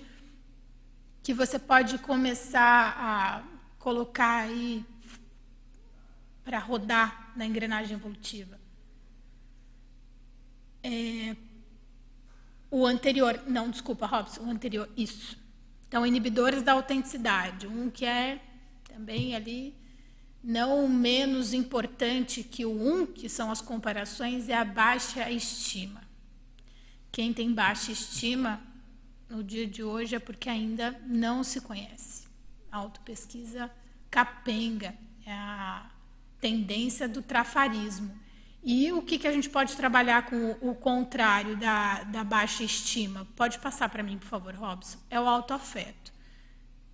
A gente, eu, eu identifiquei, né, essa foi uma grande surpresa, daí a, como a prática, né, como a prática é importante porque identifiquei questões minhas e no grupo, as pessoas que participaram os, do, do curso do curso livre comunicação autêntica, que a questão toda pegava no autoafeto. Então, seja o excesso de agressividade, a comunicação, a manifestação mais violenta em relação ao outro, sempre resvalava na falta de autoafetividade. Autoafetividade por, pelo não reconhecimento, pela ignorância dos trafores. Uma coisa, então, está intimamente relacionada à outra. Investir em autoafetividade é, proporciona a nós uma comunicação, a tendência é essa, né, uma trajetória mais assertiva em relação à autenticidade na comunicação. Você pode passar para o anterior, Robson? Perfeccionismo. A gente traçou um comparativo no início aqui dessa tertúlia matinal, né? Então, vamos lembrar, o perfeccionismo ele tem a característica mais egóica. Eu favoreço a, a intenção, ela não é sadia. Ela chega com o passo número um ali das comparações, chega com o passo número dois da baixa estima. E como é que a gente faz ali para trabalhar, para minimizar essas manifestações perfeccionistas que conferem um gasto energético deslocado, né? As energias vão para o lugar onde elas não deveriam ir. Vamos ver. Despojamento. Então, se eu tenho despojamento de pedir ajuda, se eu tenho despojamento, né? Porque o perfeccionismo ele tem um traço ali colado com ele, que é o orgulho, né? O perfeccionismo é casado com o orgulho. Se eu peço ajuda, eu abro a oportunidade não só para a interlocução com aquela consciência, mas para os próprios amparadores. Brilha os olhos dos amparadores o despojamento. Eles têm campo suficiente para trabalhar com a gente, independentemente do que você considere ali pesado para ser trabalhado. Nossa, a questão é muito pesada. Você tem a questão do despojamento já fica mais leve. A Equipex ajuda a dar um a dar leveza para o processo, né? Que é o que a gente vê em cursos como ECP1 de aprofundamento, né, com Sincobaia, questões sérias que acabam ganhando uma leveza pela pelo campo ser, ser favorável ao despojamento. Isso é muito bom, isso é muito interessante. É, o anterior, Robson, por favor. Robson, Robson. O anterior. É, intenção deslocada e o próximo? Intenção definida. Aqui, é, a intenção deslocada é a intenção egóica, né? Eu fico no eu, eu, eu. E a intenção definida então, eu já sei para quem que eu quero é, fazer assistência, qual é a minha intenção nesse, nesse processo. Diga lá, Thalia. Uhum. É, eu queria que você comentasse um pouco sobre esses promotores né, da autenticidade relacionando com a autoimagem distorcida. Então, ou a pessoa às vezes se acha demais ou se acha de menos, e, e aí ela acaba gerando uma grande expectativa na manifestação do outro. Então, ela tem uma impaciência com com as imaturidades dos outros e também com as próprias imaturidades, né? E aí eu queria que você relacionasse assim essa, esses itens com esse processo da autoimagem distorcida. Sim, a, a distorção de, de autoimagem ela ocorre quando a autopesquisa ainda é muito superficial. Então, a, aqui na Ciência Conscienciologia, nós temos um apanhado né, de ferramentas para nos conhecermos mais. Um livro que foi chave para a construção do, desse CL, né, dessa pesquisa do comunicação autêntica, foi o conscienciograma. Então a gente vai ter um norte ali de quem, de quem nós somos, afinal de contas, como, que, como que a gente funciona, com, como é a nossa pensenidade. Então, só que o que é interessante é a gente observar a nossa conquista evolutiva de termos chegado até aqui, isso já possibilita uma visão mais traforista do processo. Então, a gente não vai. É, a probabilidade de você ter uma imagem mais real de si mesma, assumindo o teu curso intermissivo, por exemplo, é, é maior. Agora, suponhamos que a pessoa não se intitule como um intermissivista no dia de hoje. Ainda assim, o fato de ela estar aqui agora já querendo acessar ideias de ponta, querendo assumir as rédeas da, da própria evolução, isso já é uma conquista evolutiva muito grande. Só isso já, já possibilita uma visão bem traforista do contexto, sabe? E uma visão mais realista dela mesma. Eu acho que eh, a, a tendência traforista tem relação com uma visão mais realista de si mesmo. Só ver onde a pessoa nasceu, né? o ambiente que ela nasceu, a facilidade que ela tem de acessar essas ideias, qual o grupo que ela está inserido, qual o contexto que, que ela está. Eu, eu até adicionaria a ideia de metapensenização, né, que, já, que a gente discute bastante aqui, que ajuda nessa, nessa detecção dessa originalidade, dessa autenticidade. Sim. Porque se você está imerso na, no processo, é, eu, eu, comparo muito com um oceano, com um mar. Assim, quanto mais profundo você vai, menos você tem visão de distância, e sim de profundidade. Então, se você fizer esse movimento de, de meta-pensionizar, vai para a superfície, vê onde você está e aprofunda, e fica assim, nesse movimento. E isso ajuda a gente a perceber é, esse, essa abordagem traforista do processo evolutivo do contexto, que você mencionou. O contexto todo, você sai daquilo e fica olhando. Uau, ali é fora, ali é fora, ali, aqui é onde eu estou, de onde eu vim, para onde eu vou. Aquela... Então você sai do desse. Não, você adiciona mais um nível de análise. Sim. Vamos dizer assim, a metapensanidade te dá essa possibilidade desse desdobramento e uma, uma cosmovisão, né? É o caminho da cosmovisão, da autocosmovisão. Sim. Diga, você vai falar. Tem um, um pedido aqui para você aprofundar a primeira pensata do seu paper, logo abaixo do, do título. Opa. Essa é boa, hein, pessoal? Então, quanto maior a autolucidez, mais aumenta a autenticidade e a sinceridade da consim, porém com maleabilidade maior na auto e na heteroexposição dos fatos e para fatos. Não é porque nós é, não é porque estejamos aí caminhando rumo a uma comunicação mais autêntica que a gente vai abrir mão do cuidado de ver o contexto, o local, as consciências, se é o ambiente oportuno, que é o, o exemplo que a Cíntia falou, se é o ambiente oportuno para aquela comunicação verbal que ela seja feita.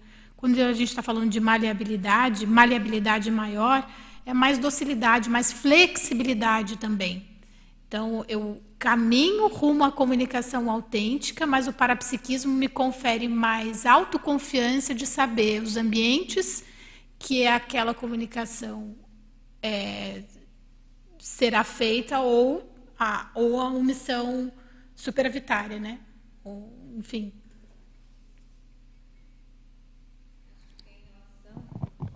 Acho que tem relação também com aqueles conceitos da cronêmica e prosêmica, né? Momento adequado, o local adequado, as testemunhas adequadas para a gente poder fazer o, a assistência de maneira mais, o saldo ser mais positivo, né? Sim, e o parapsiquismo, né? O parapsiquismo é 100% relacionado a isso. Sim, tem uma coisa que eu estou lembrando que o Valdo sempre falava, que era a dosificação da informação, né? Uhum. Então, dependendo, o, a unidade de medida da assistência é o assistido. Ele é que vai dar o tom do quanto que você pode aprofundar lá. Independente de você ter uma cosmovisão de até de vidas passadas da pessoa, quem vai dar o tom do que, que você tem que falar é aquela assistência naquele momento. Sem dúvida. E não o taquipsiquismo, entende? Não dá esse argumento, ó, sou taquipsico, senti, já costurei, sei de tudo. Não, estaciona o trator, né? Estaciona o trator, porque a questão não é essa. A unidade de medida é a é a consciencialidade do, do outro, sem dúvida. Outra definição, uma distinção que é da, do taquipsiquismo da taquirritmia, né? Uhum. O taquipsiquismo é pensar rápido, né? Sim. E até aí você pode dizer que é um tema central neutro. Pode Sim. te ajudar, pode te prejudicar. A taquirritmia é quando você consegue sincronizar o seu pensamento com a sua manifestação rápida, né? De um jeito objetivo e que seja produtivo. Então a taquirritmia é que é essa coisa do, da, dos serenões, do memorando e tal, né? Sim. O taquipsiquismo ainda é uma, um, um traço seu que você tem que educar para ele ser produtivo evolutivamente. Sim, isso é um desafio. Podemos passar lá, Robson. Podemos passar. Então, qual a relação? Falamos ampassão, mas qual a relação da tridotação consciencial com a autenticidade, com a comunicação autêntica, pautada na cosmoética. O que vocês acham? A gente falou um pouquinho, né, que o, o, o professor Pedro Fernandes traz direto isso para a gente, a importância da gente ampliar o nosso dicionário cerebral, a importância de darmos nome aos bois, principalmente no universo do parapsiquismo. Então, se eu amplio, se eu invisto, lembrando da tridotação consciencial, né? então é a comunicabilidade, a intelectualidade e o parapsiquismo. Eles acabam sendo indissociáveis e eles têm pela base o alicerce da tridotação consciencial é a responsabilidade em relação ao grupo. Então, eu invisto mais na minha qualificação, na, na manifestação intelectual ou erudita, visando o grupo visando a, e, e, conseguir decodificar essas informações mais sutis do universo parapsíquico.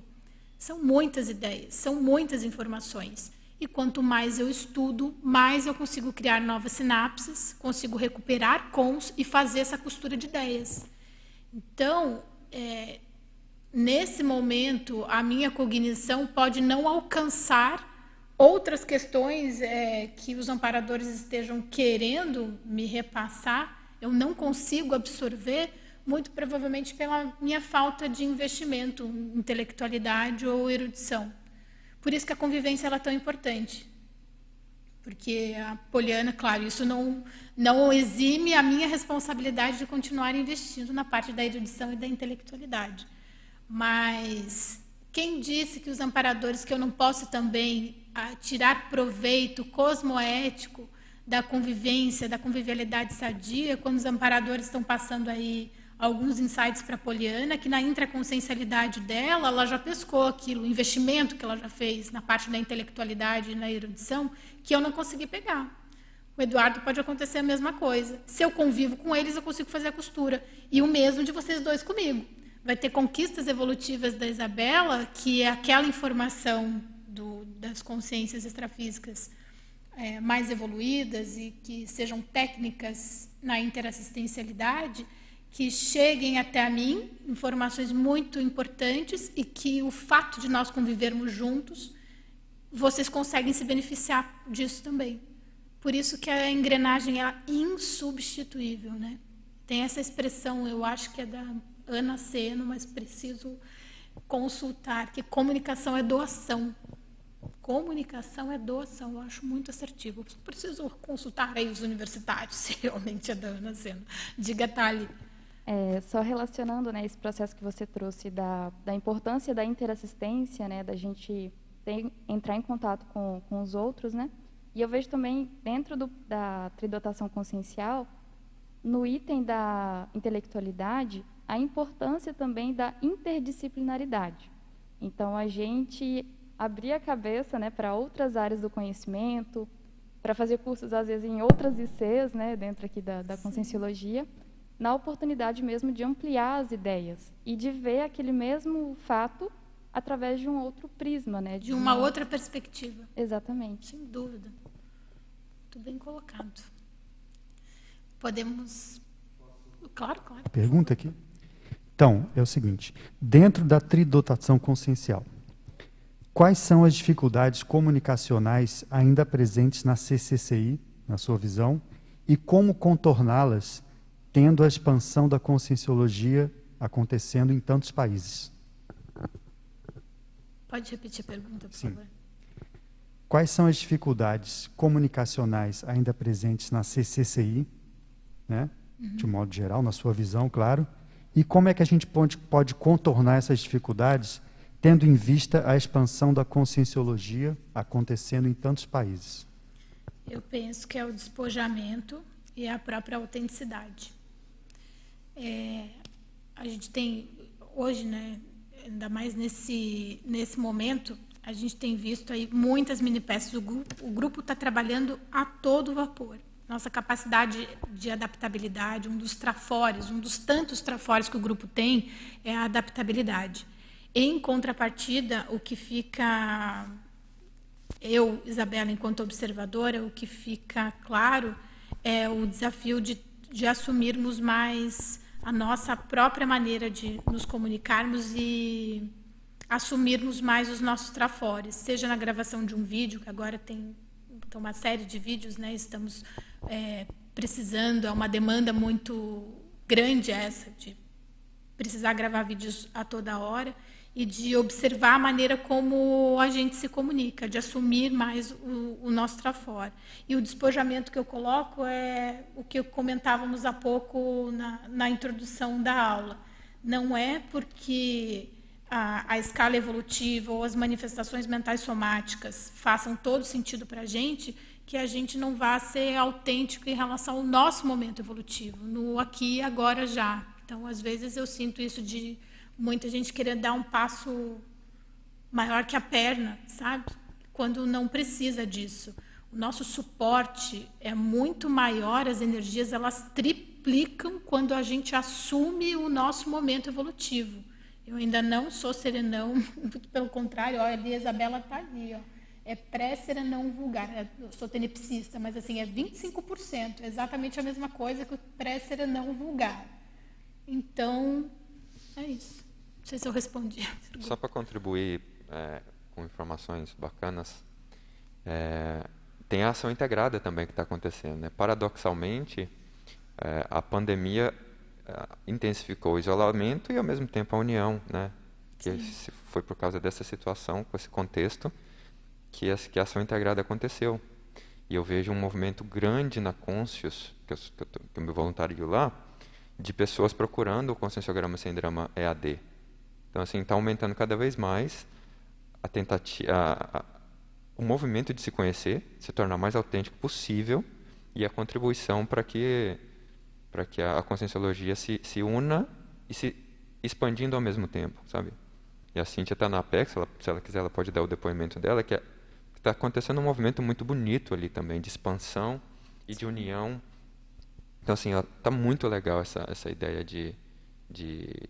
Porque, assim, as especialidades da conscienciologia estão dentro da, da gente, né? Ela, a gente divide em especialidade para ficar didático, para ficar intrafísico, porque a gente possui todas essas habilidades na nossa intraconsciencialidade, né? Então, era isso.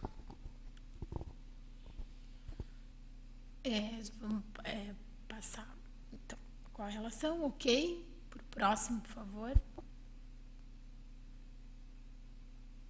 E a comunicação autêntica para a procedência, onde você estava antes de nascer?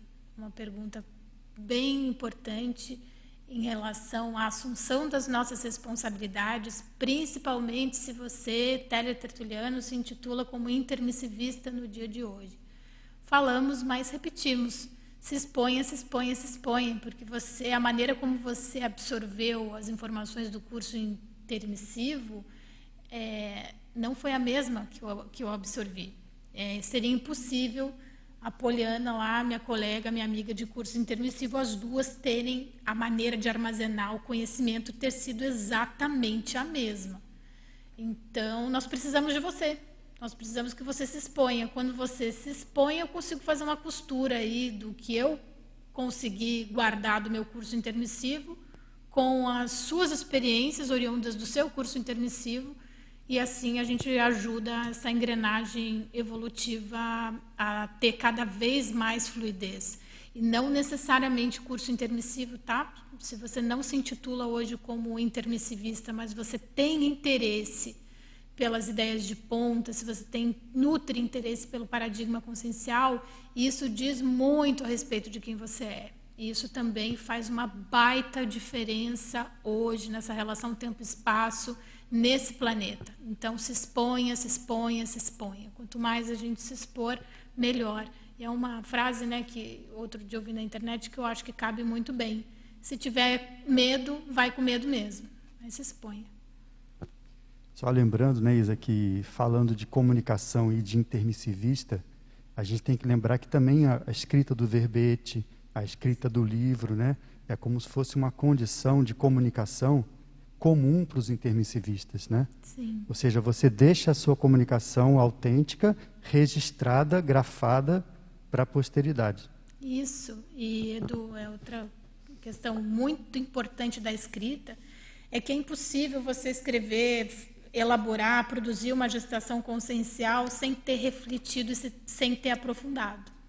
Então a qualidade do material vai ser maior. E se eu passo a investir mais na comunicação escrita, eu inibo a questão da impulsividade, do não refletir, daquilo que a gente estava falando, né, das manifestações oriundas mais do cérebro reptiliano, a coisa do imediatismo, da agressividade, do precisar se defender, do selva pela selva. A escrita é justamente o contrário disso, porque você tem tempo para elaborar você se debruça numa assistência muito mais séria quando você escreve, quando você se compromete, quando a gente coloca num papel. E é o que eu coloquei lá na introdução, né? O bacana da escrita conscienciológica, seja conscienciológica ou não, mas obviamente por, por estarmos nesse ambiente, por sermos intermissivistas, a, a, responsabilidade é muito maior. O bacana da escrita conscienciológica é, é essa costura a apresentação de hoje ela só foi possível não só pelos voluntários, as pessoas que me ajudaram no suporte da técnica, no suporte energético, mas todos os pesquisadores que me antecederam. Quantas consciências for, são responsáveis para que essa pesquisa, para que eu pudesse é, me aprofundar na temática da, da comunicação autêntica, né? Estejam essas consciências dentro ou não da conscienciologia. Tem uma lista aí de. Faltou muita coisa, viu, pessoal? De indicação de verbetes. Eu indico aqui, lá na, na bibliografia do paper, o verbete da, da professora Poliana Colucci, que é o Comunicação Telepática, da professora Marina Tomás, da escutatória.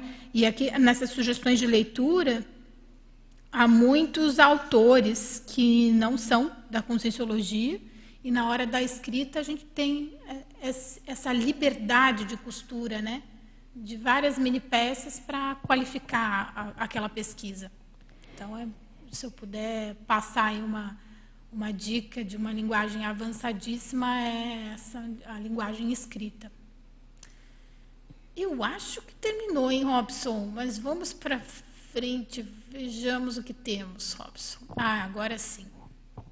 Então terminamos com a frase aí que, a, que o nosso amigo ou amiga teletertuliana pediu que aprofundássemos mais. Quanto maior a autolucidez, mais aumenta a autenticidade e a sinceridade da consim, porém com maleabilidade, flexibilidade, docilidade maior na auto e na heteroexposição dos fatos e para fatos. Isa, para arrematar, eu queria que você fizesse o cotejo entre a, a comunicação autêntica e a teática.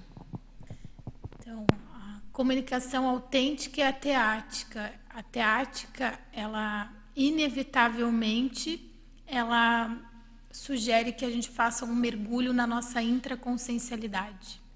Se eu, me, se eu fujo de mim, se eu não dou valor à reflexão, se eu não tenho apreço pelo silêncio, não ter apreço pelo silêncio é não ter apreço por si mesmo. Porque no silêncio é que colocam aí as nossas questões, né? E uma oportunidade muito boa dos amparadores trabalharem com a gente. Então, a teática, ela passa pela reflexão. Então, tenhamos mais apreço pela reflexão. E para fechar com chave de ouro, Poliana Colucci, lembrei da frase, que não sei de quem é a autoria, mas nos bastidores aqui conversava com a minha amiga intermissivista e veio o insight de proferir essa frase. Meu pai um dia comentou, mas eu não sei quem é o autor. E pro, pelo paradigma consciencial, ela tem toda a razão de ser. Aquilo que você é, tem a ver com o que você perguntou. Aquilo que você é grita tão alto que eu não consigo ouvir o que você disse. Então é bem importante, né? Teática e autenticidade. Acho que é isso, professor Eduardo Azevedo. Sou muito grata a essa minha primeira tertúlia matinal, então foi muito, muito significativa a presença de vocês aqui. É nessas horas que eu vejo como a amizade intermissivista faz diferença, porque todas as vezes, embora eu esteja estudando comunicação autêntica, que a comunicabilidade seja um trafor, é, é, muito comum quando eu me deparo com situações novas de dar aquele frio na barriga, mas quando tem um grupo assim de amigos intermissivistas, o negócio vai que vai, flui mesmo. Então, sou muito grata a vocês e aos teletertulianos. Ok. Te agradece demais a professora Isabela, né? Você é a primeira tertúlia matinal, a primeira de muitas, né, que virão. Isso. E assim, a, a, gente agradece demais os esclarecimentos e também porque o seu próprio Olupensene, essa pergunta que ela falou, expressa uma teática, né, sobre a comunicação autêntica, e isso aí fica visível para quem te assiste. Hoje nós tivemos 546 acessos e 117 espectadores simultâneos. Desejo a todos uma ótima semana e até domingo que vem.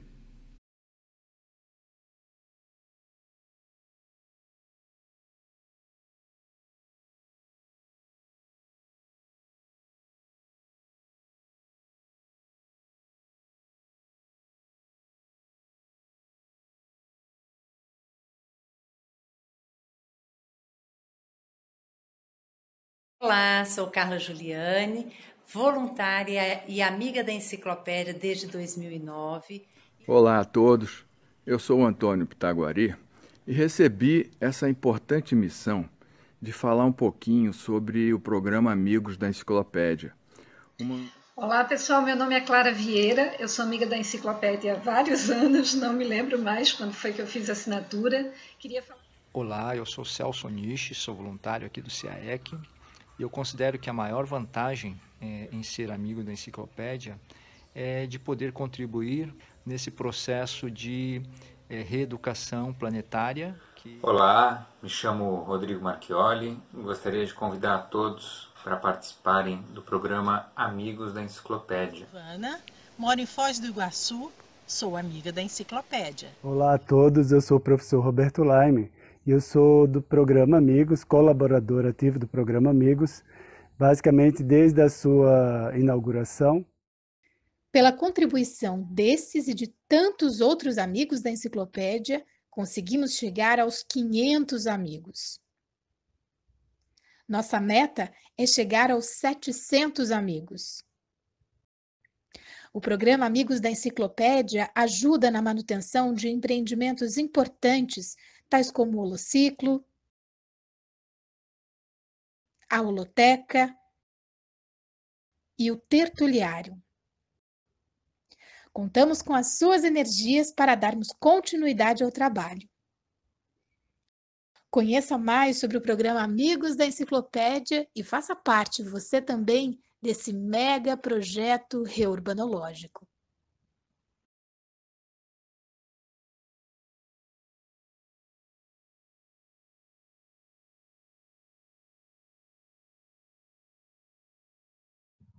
Olá, meu nome é Adriana Kawati, eu estou aqui para convidar vocês para o curso Autopesquisa na Prática do CAEC. É um curso totalmente à distância, com 77 aulas gravadas, então você pode assistir às aulas no momento que você quiser. São 51 professores em que eles compartilham o lab com o pessoal da autopesquisa na prática. E além disso, nós temos conceitos básicos de autopesquisa e também como que se escreve um artigo autopesquisístico. De onde viemos? Para onde vamos? Qual a razão da nossa existência? Você que não está satisfeito em viver sem essas respostas, venha conhecer o curso Fundamentos da Conscienciologia. É um curso com muitas informações surpreendentes e diversas atividades reflexivas que vão fazer você repensar a sua vida e sobre os muitos porquês não respondidos antes. Permita essa experiência. Aguardamos vocês! Todas as consciências, elas são singulares, ou seja, possuem pensamentos, energias, emoções e ações de formas diferenciadas. Exercer o binômio admiração-discordância vem a ser um verdadeiro desafio na arte de conviver. E no curso Conviabilidade Sadia, nós iremos abordar técnicas que ajudam você a refletir sobre a qualidade do convívio nesses diferentes grupos que nós pertencemos objetivando desatar os nós das interprisões grupo kármicas. No curso, nós também ah, iremos abordar técnicas de autoconvívio e de heteroconvívio, intra e extrafísico. O curso ocorrerá no dia 9 de agosto, das 14h30 às 17h30, através da plataforma Zoom, e faz parte da ação integrada da CCCI. Aguardamos vocês lá!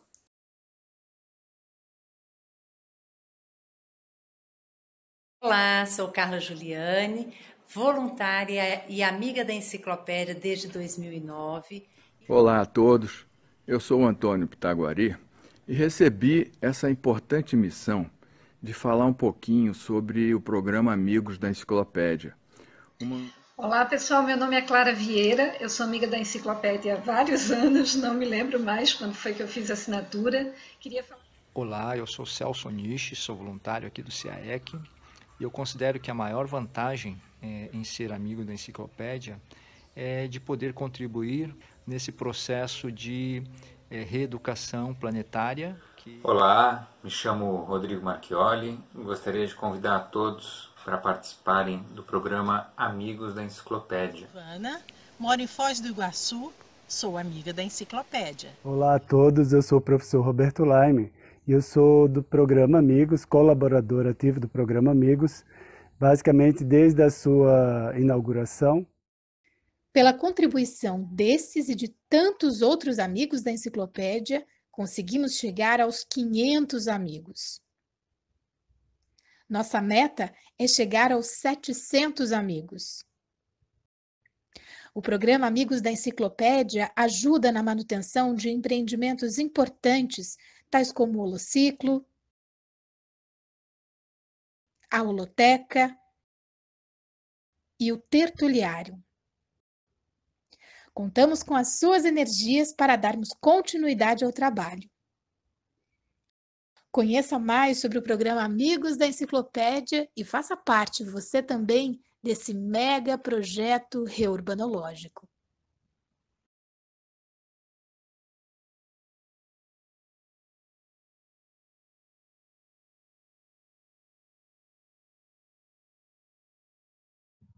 Olá, meu nome é Adriana Kawati, eu estou aqui para convidar vocês para o curso Autopesquisa na Prática do CAEC.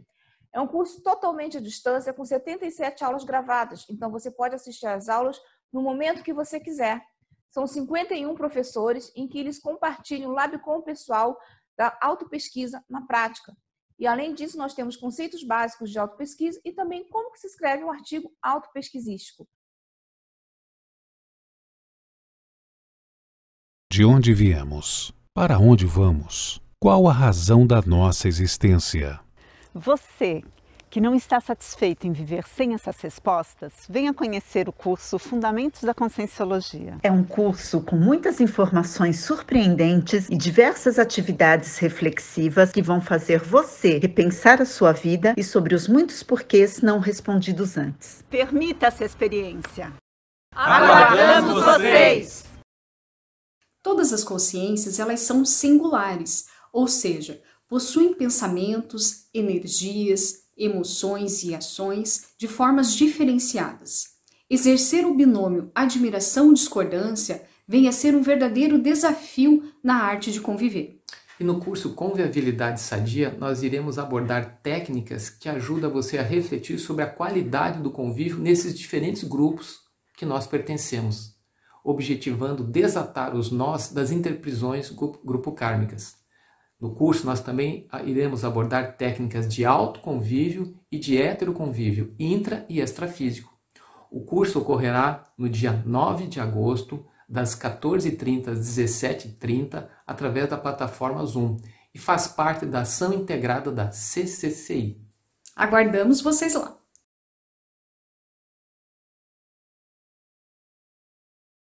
Olá, sou Carla Juliane, voluntária e amiga da Enciclopédia desde 2009. Olá a todos, eu sou Antônio Pitaguari e recebi essa importante missão de falar um pouquinho sobre o programa Amigos da Enciclopédia. Uma... Olá pessoal, meu nome é Clara Vieira, eu sou amiga da Enciclopédia há vários anos, não me lembro mais quando foi que eu fiz a assinatura. Queria falar... Olá, eu sou Celso Nishi, sou voluntário aqui do CAEC e eu considero que a maior vantagem é, em ser amigo da enciclopédia é de poder contribuir nesse processo de é, reeducação planetária. Que... Olá, me chamo Rodrigo Marchioli e gostaria de convidar a todos para participarem do programa Amigos da Enciclopédia. Ana, moro em Foz do Iguaçu, sou amiga da Enciclopédia. Olá a todos, eu sou o professor Roberto Laime eu sou do programa Amigos, colaborador ativo do programa Amigos, basicamente desde a sua inauguração. Pela contribuição desses e de tantos outros amigos da enciclopédia, conseguimos chegar aos 500 amigos. Nossa meta é chegar aos 700 amigos. O programa Amigos da Enciclopédia